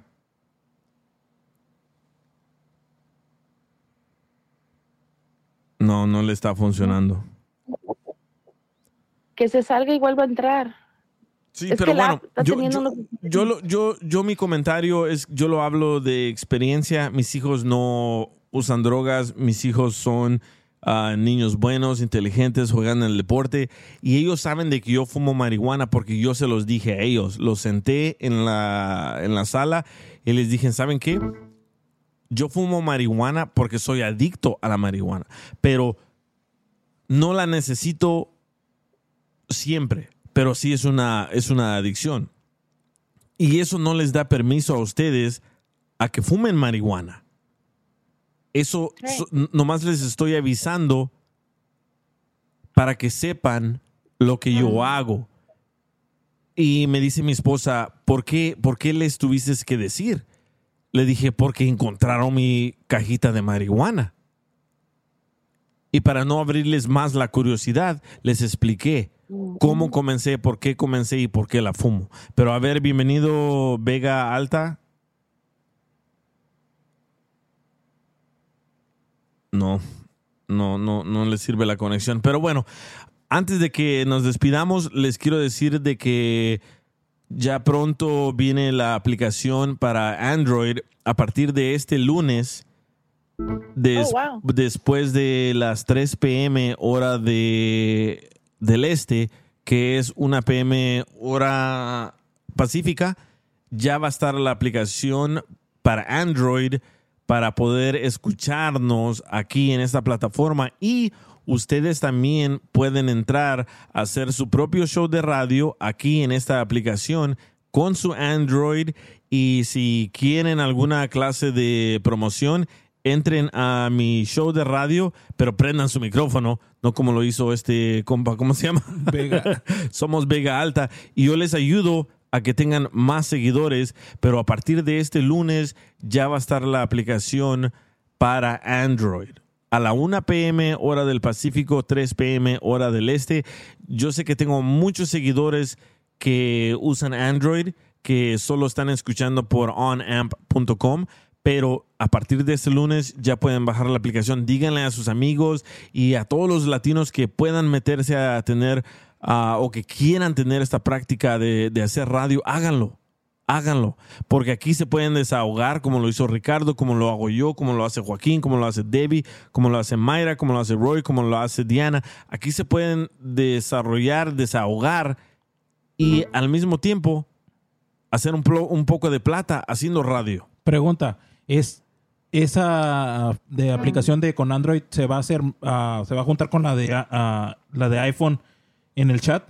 Sí. Sí, van a poder ah, tener el chat, van a poder darle corazones a los comentarios en el chat. Todo lo que miran en la aplicación del iPhone va a ser una copia idéntica para Android. Así que si conocen a ustedes a personas de que quieran hacer radio y no los quieren contratar en las radios, esta es una buena plataforma y, y- y- y además les pagan. El locutor frustrado. Sí, Sí. sí. Si tienen amigos locutores frustrados, ahí está. Esta es la plataforma. Pero ya se va a poder escuchar en otros países porque me acuerdo que compartí la Ajá. aplicación con alguien en Guatemala, pero no la podían usar. No, no, no, no, no se puede. Está hecho para, para ahorita nada más está para, para escuchar a un locutor Estados de- Unidos? en Estados. Unidos. Ya. Sí. Y dice aquí, dice aquí for Oh, Mac, VPN. for Mac, right? No, Android es Android. Android es como Windows y Apple es para iPhone y iPad, pero solo va a estar. Es Samsung. Sí, Samsung, si tienen Samsung, es Android. Sí, correcto. No, no es para Mac. No, es para iPhone, iPad y a a- a- va a arrancar este lunes a la 1 p.m. hora del Pacífico, 3 p.m. hora del Este. Ya van a poder bajar la aplicación para Android. Si conocen amigos que los quieren, que quieren que entren aquí al chat o que escuchen al show de Machingón, al show de Mabel, al show de Debbie, al show de Diana la colombiana, al show de Roy, al show de Joaquín. Si quieren tener más audiencia, díganle que bajen esta aplicación de AMP para Android. Ahorita ya está en el Play Store, pero a partir de este lunes ya la van a poder bajar y ya van a poder comentar y transmitir. Oye, Joaquín está en el piso, no lo oigo hablar. No, lo que pasa es que estaba pensando aquí lo que dijo de, de locutores frustrados y dije el Mike.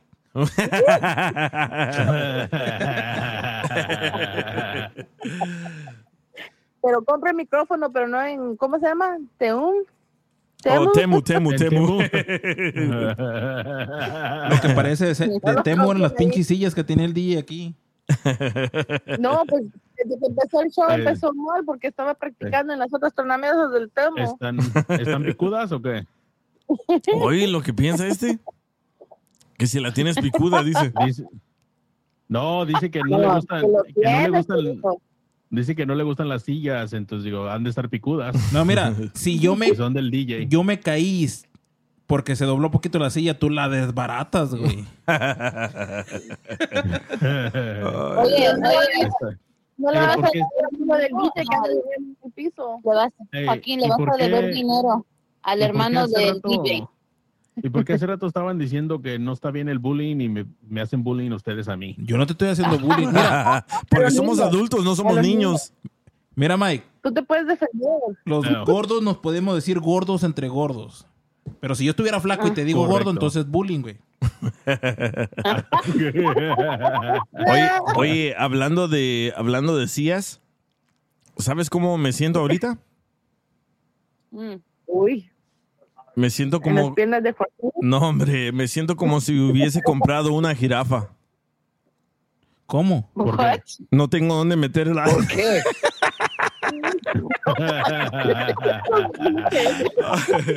Hasta que llegues a tu casa. allí con el, allí con el Ayúdale, Joaquín. Joaquín. Ay, no. Ahorita se pone marihuana, a lo mejor me voy. Pero me voy para mi casa, no piense que me voy de otro irme. Y sí, vamos por los aguachiles, Roy. Ya dijiste, ya trajiste Arre. Kyle Roy, ocupa- ocupamos 50 bolas para completar. O te traes el traje, el traje lo dejamos empeñado y ya con eso comemos. Oye, a partir, a partir de, a parir de este lunes también Mayra va a hacer su show en español, ¿eh? ¿Verdad, Mayra? Sí, sí, ya. Um, so, ahorita hago un show en inglés con mi esposo, Mayra, pero ya voy a empezar a hacer un show. pero en, en tu, en tu show en español, ¿te vas a enojar o no? Mira, mira, mira, Joaquín. enojona. Mira, mira, Joaquín, déjame te diga una cosa. Que te diga tus verdades no es que estoy enojada. Te estoy diciendo tus verdades. Ey, yo no me peleé contigo.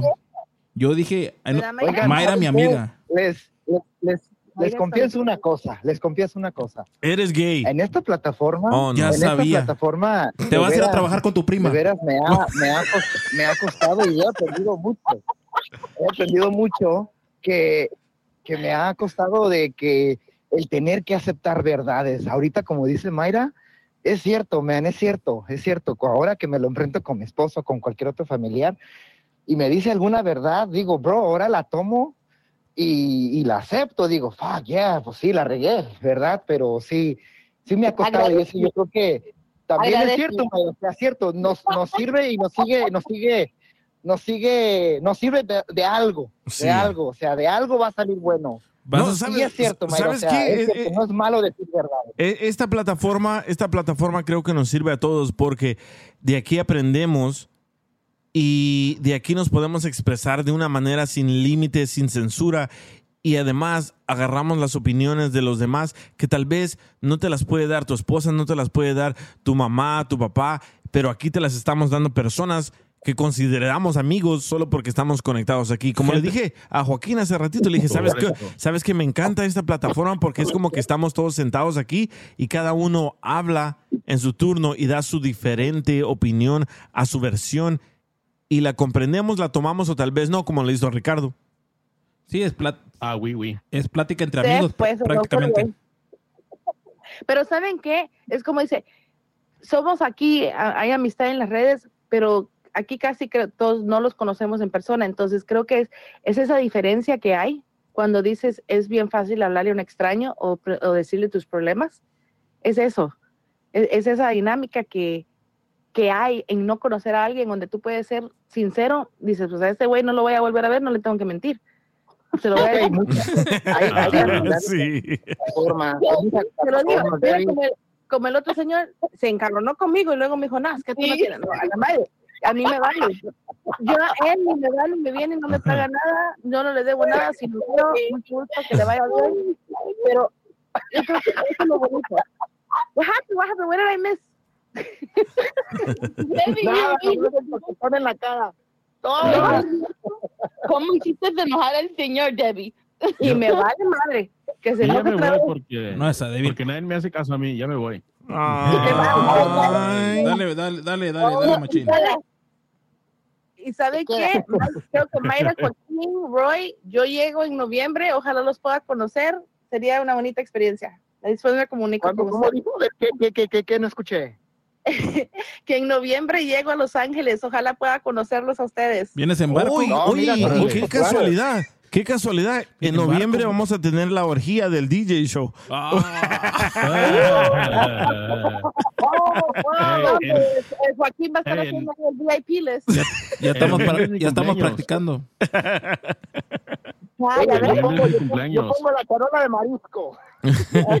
Mira, como por ejemplo el rollo ahorita va a venir y nosotros le vamos a arrimar el camarón. Roy, Roy, Roy, tú sabes que yo, Roy, tú sabes que yo digo siempre la verdad, ¿verdad? Quiero que entiendas sí. ahorita que Joaquín y el DJ te están invitando es para take advantage of you, quieren que pagues. No, no, él, él. No, no, no, no, pero créeme, créeme, Mayra, créeme, créeme, déjame corregirte igual y sí, yo le había dicho al DJ, dije, ¿sabes qué? Yo te invito. Sí. ¿Por qué? Porque de verdad ya le había dicho que Ujú. yo le iba a invitar cuando él llegue otra vez acá a Los Ángeles. Dije, Sí, ¿sabes qué? El día que pero- tú estés por acá, yo te invito. Déjale, déjale, que- déjale tu mensaje. Déjale tu mensaje de, de- DJ, de no. Roy. Nomás al DJ, ¿Dónde no al pinche metiche del Joaquín, ¿no? Dije, esto como andaba con el violín, le dije, y te traes al violín también. No, Porque empezaron, you know, like, estoy invitando al, al DJ, dije, te traes al violín no también. te. Roy, Sí, pero le- Roy, de reemplazo va, va- Roy, yo voy a pagar. Roy, el otro día me gané una feria aquí en la trivia, me dieron la grandísima cantidad de 25 dólares. Con eso vamos a hacer party ahorita, machín. Ahí va, ¿ves? eso para Ey. mí, güey. Ey, son, son 25 dólares que no tenías antes, loco. Así que... ¿Quién te Órale. Yo estoy diciendo que vamos a hacer party. No estoy diciendo que. Mike, que lo pongan en Bitcoin, que, que empiece con los 25. Ay, ya va a ser millonario. Va a venir. Debbie Dices Mayra. que no te, dices que no te defiendo y, y ¿quién te da 25 dólares? A ver, nadie te va a dar 25 dólares. ¿Cómo no? El machín me lo dio. Te, te estoy defendiendo. oye, dice Roque, dice Roque, esto es como terapia, la verdad. Sí, sí, cierto, ¿eh? Yo, yo aquí expongo mis problemas, ustedes también, y nos ayudamos, aunque no lo creamos, y nos reímos, etcétera. Pero sí, sí ayuda. No le hagas caso al Roque, el Roque lo madre a su vieja. ¿Es mandilón, Roque? ¿Neta? Pregúntale, se aventó tres días sin ir a trabajar porque su señora no quiso. No. Apenas ahora salió en la mañana. No, ¿cierto? no, no es cierto, estaba, estaba en el hospital su señora. Pero bueno, ya eh, a partir de este lunes ya va a estar la aplicación de AMP para Android. Así que díganles a sus familiares, la mayoría de nosotros tenemos familiares que tienen Android. Avísenles, ya está la plataforma para Android Uh, en AMP. Ellos, los nacos. ellos también pueden uh, a transmitir, pueden hacer su propio show de radio. Y creo yo que nos, nos vamos a, creo yo que nos vamos a beneficiar, ¿eh? Porque la mayoría de gente que yo, que me sigue a mí, son Android. Y yo hice una encuesta Sí, en mi Instagram. audiencia. Sí. Y la Ah, mayoría es, usa, usa Android. Y les digo, ¿por qué usan Android? Dicen que es más fácil que el iPhone. Es más barato. Ah. Decirte, DJ, yo también he estado en, en duda en que he, he querido cambiarme para Android. No, pero No, Eh, hey, No. DJ, es que todos los, todos los Obama phones son Android, por eso. La iPhone, bro, la neta, Oye, oye, dude, me he DJ, aguantado porque estoy con el amp, amp, amp station, man. Por eso te digo, no es que Ay, mira, no voy a poder hablar con el DJ, DJ. no voy a poder opinar. Y, y no, no, no más es eso. Igual son otras cosas que también me requieren tanto en mi trabajo. Dije, fuck, man, solo porque tengo iPhone. Pero pues dijo, "Fuck, ahora me voy a aguantar, ni modo, no sé cuánto tiempo. Ahorita que me estás dando la idea, dude, like, ahora sí estoy debating, estoy debatando, digo, ¿qué hago? ¿Me cambio? ¿Me quedo? ¿Qué hago? O sea, ya le dije al DJ, le dije, bro, I'm an Android guy, yo no soy iPhone, nomás porque lo tuve porque me lo regalaron. Pero pues, Ah. ahí, Oye, no, Roy. like, yeah, Hey, Roy. yo no lo compré. Roy, Hey, Roy, ¿me invitas a mí los mariscos también, güey? oye, DJ, Roy, oye. November, November, qué mariscos. Roy, de este. Eh, También ahorita, no se raje. Te digo, Oye, Roy, que De, cambias a cada rato de perfil, de fotografía de perfil. ¿Ya la cambió otra vez? Ya la cambió otra vez. Bro, así como me cambio de calzones Sí. también, me baño todos los días, me voy a cambiar de foto. ¿Qué tiene? Sí, pero, pero en esta foto, mira, yo estoy viendo que el cuidado de la barba sigue a toda madre. Nomás que pásate ahora ese cuidado para el pelo porque se te está acabando. Oh, ¿Sabes qué? A me ver, la voy a quitar ahora en verano, man, porque Ay, sí, ay, el, me el Roy cansa, se ve bro. bien papazote. ¿Te la vas a operar? Sí me cansa, man, me cansa, me da más calor, me da más calor y sí quiero descansar la, No te la quites, y este la, barba. A ver, Mayra, ¿qué querías decir? ¿Cómo? Oh, lo, lo, lo último que yo quería decir es que um, le voy a ayudar a Mabel 21 si necesita ayuda ah, para conectar el podcast, porque dijo Mayra para presidente, for president. So le voy a Sí. ayudar. Mabel, Mabel también.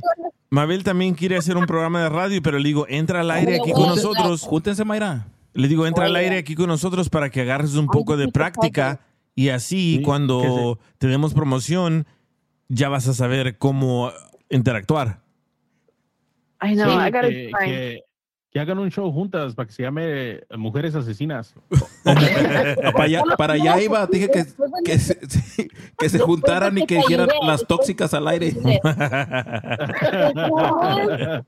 De- Después él va a querer venir aquí de cojos también. ¿Así me tratas? ¿Mande? Después de que te defendí del jardín, ¿así me tratas? Entonces, Es que ando borracho, se me hizo fácil. No.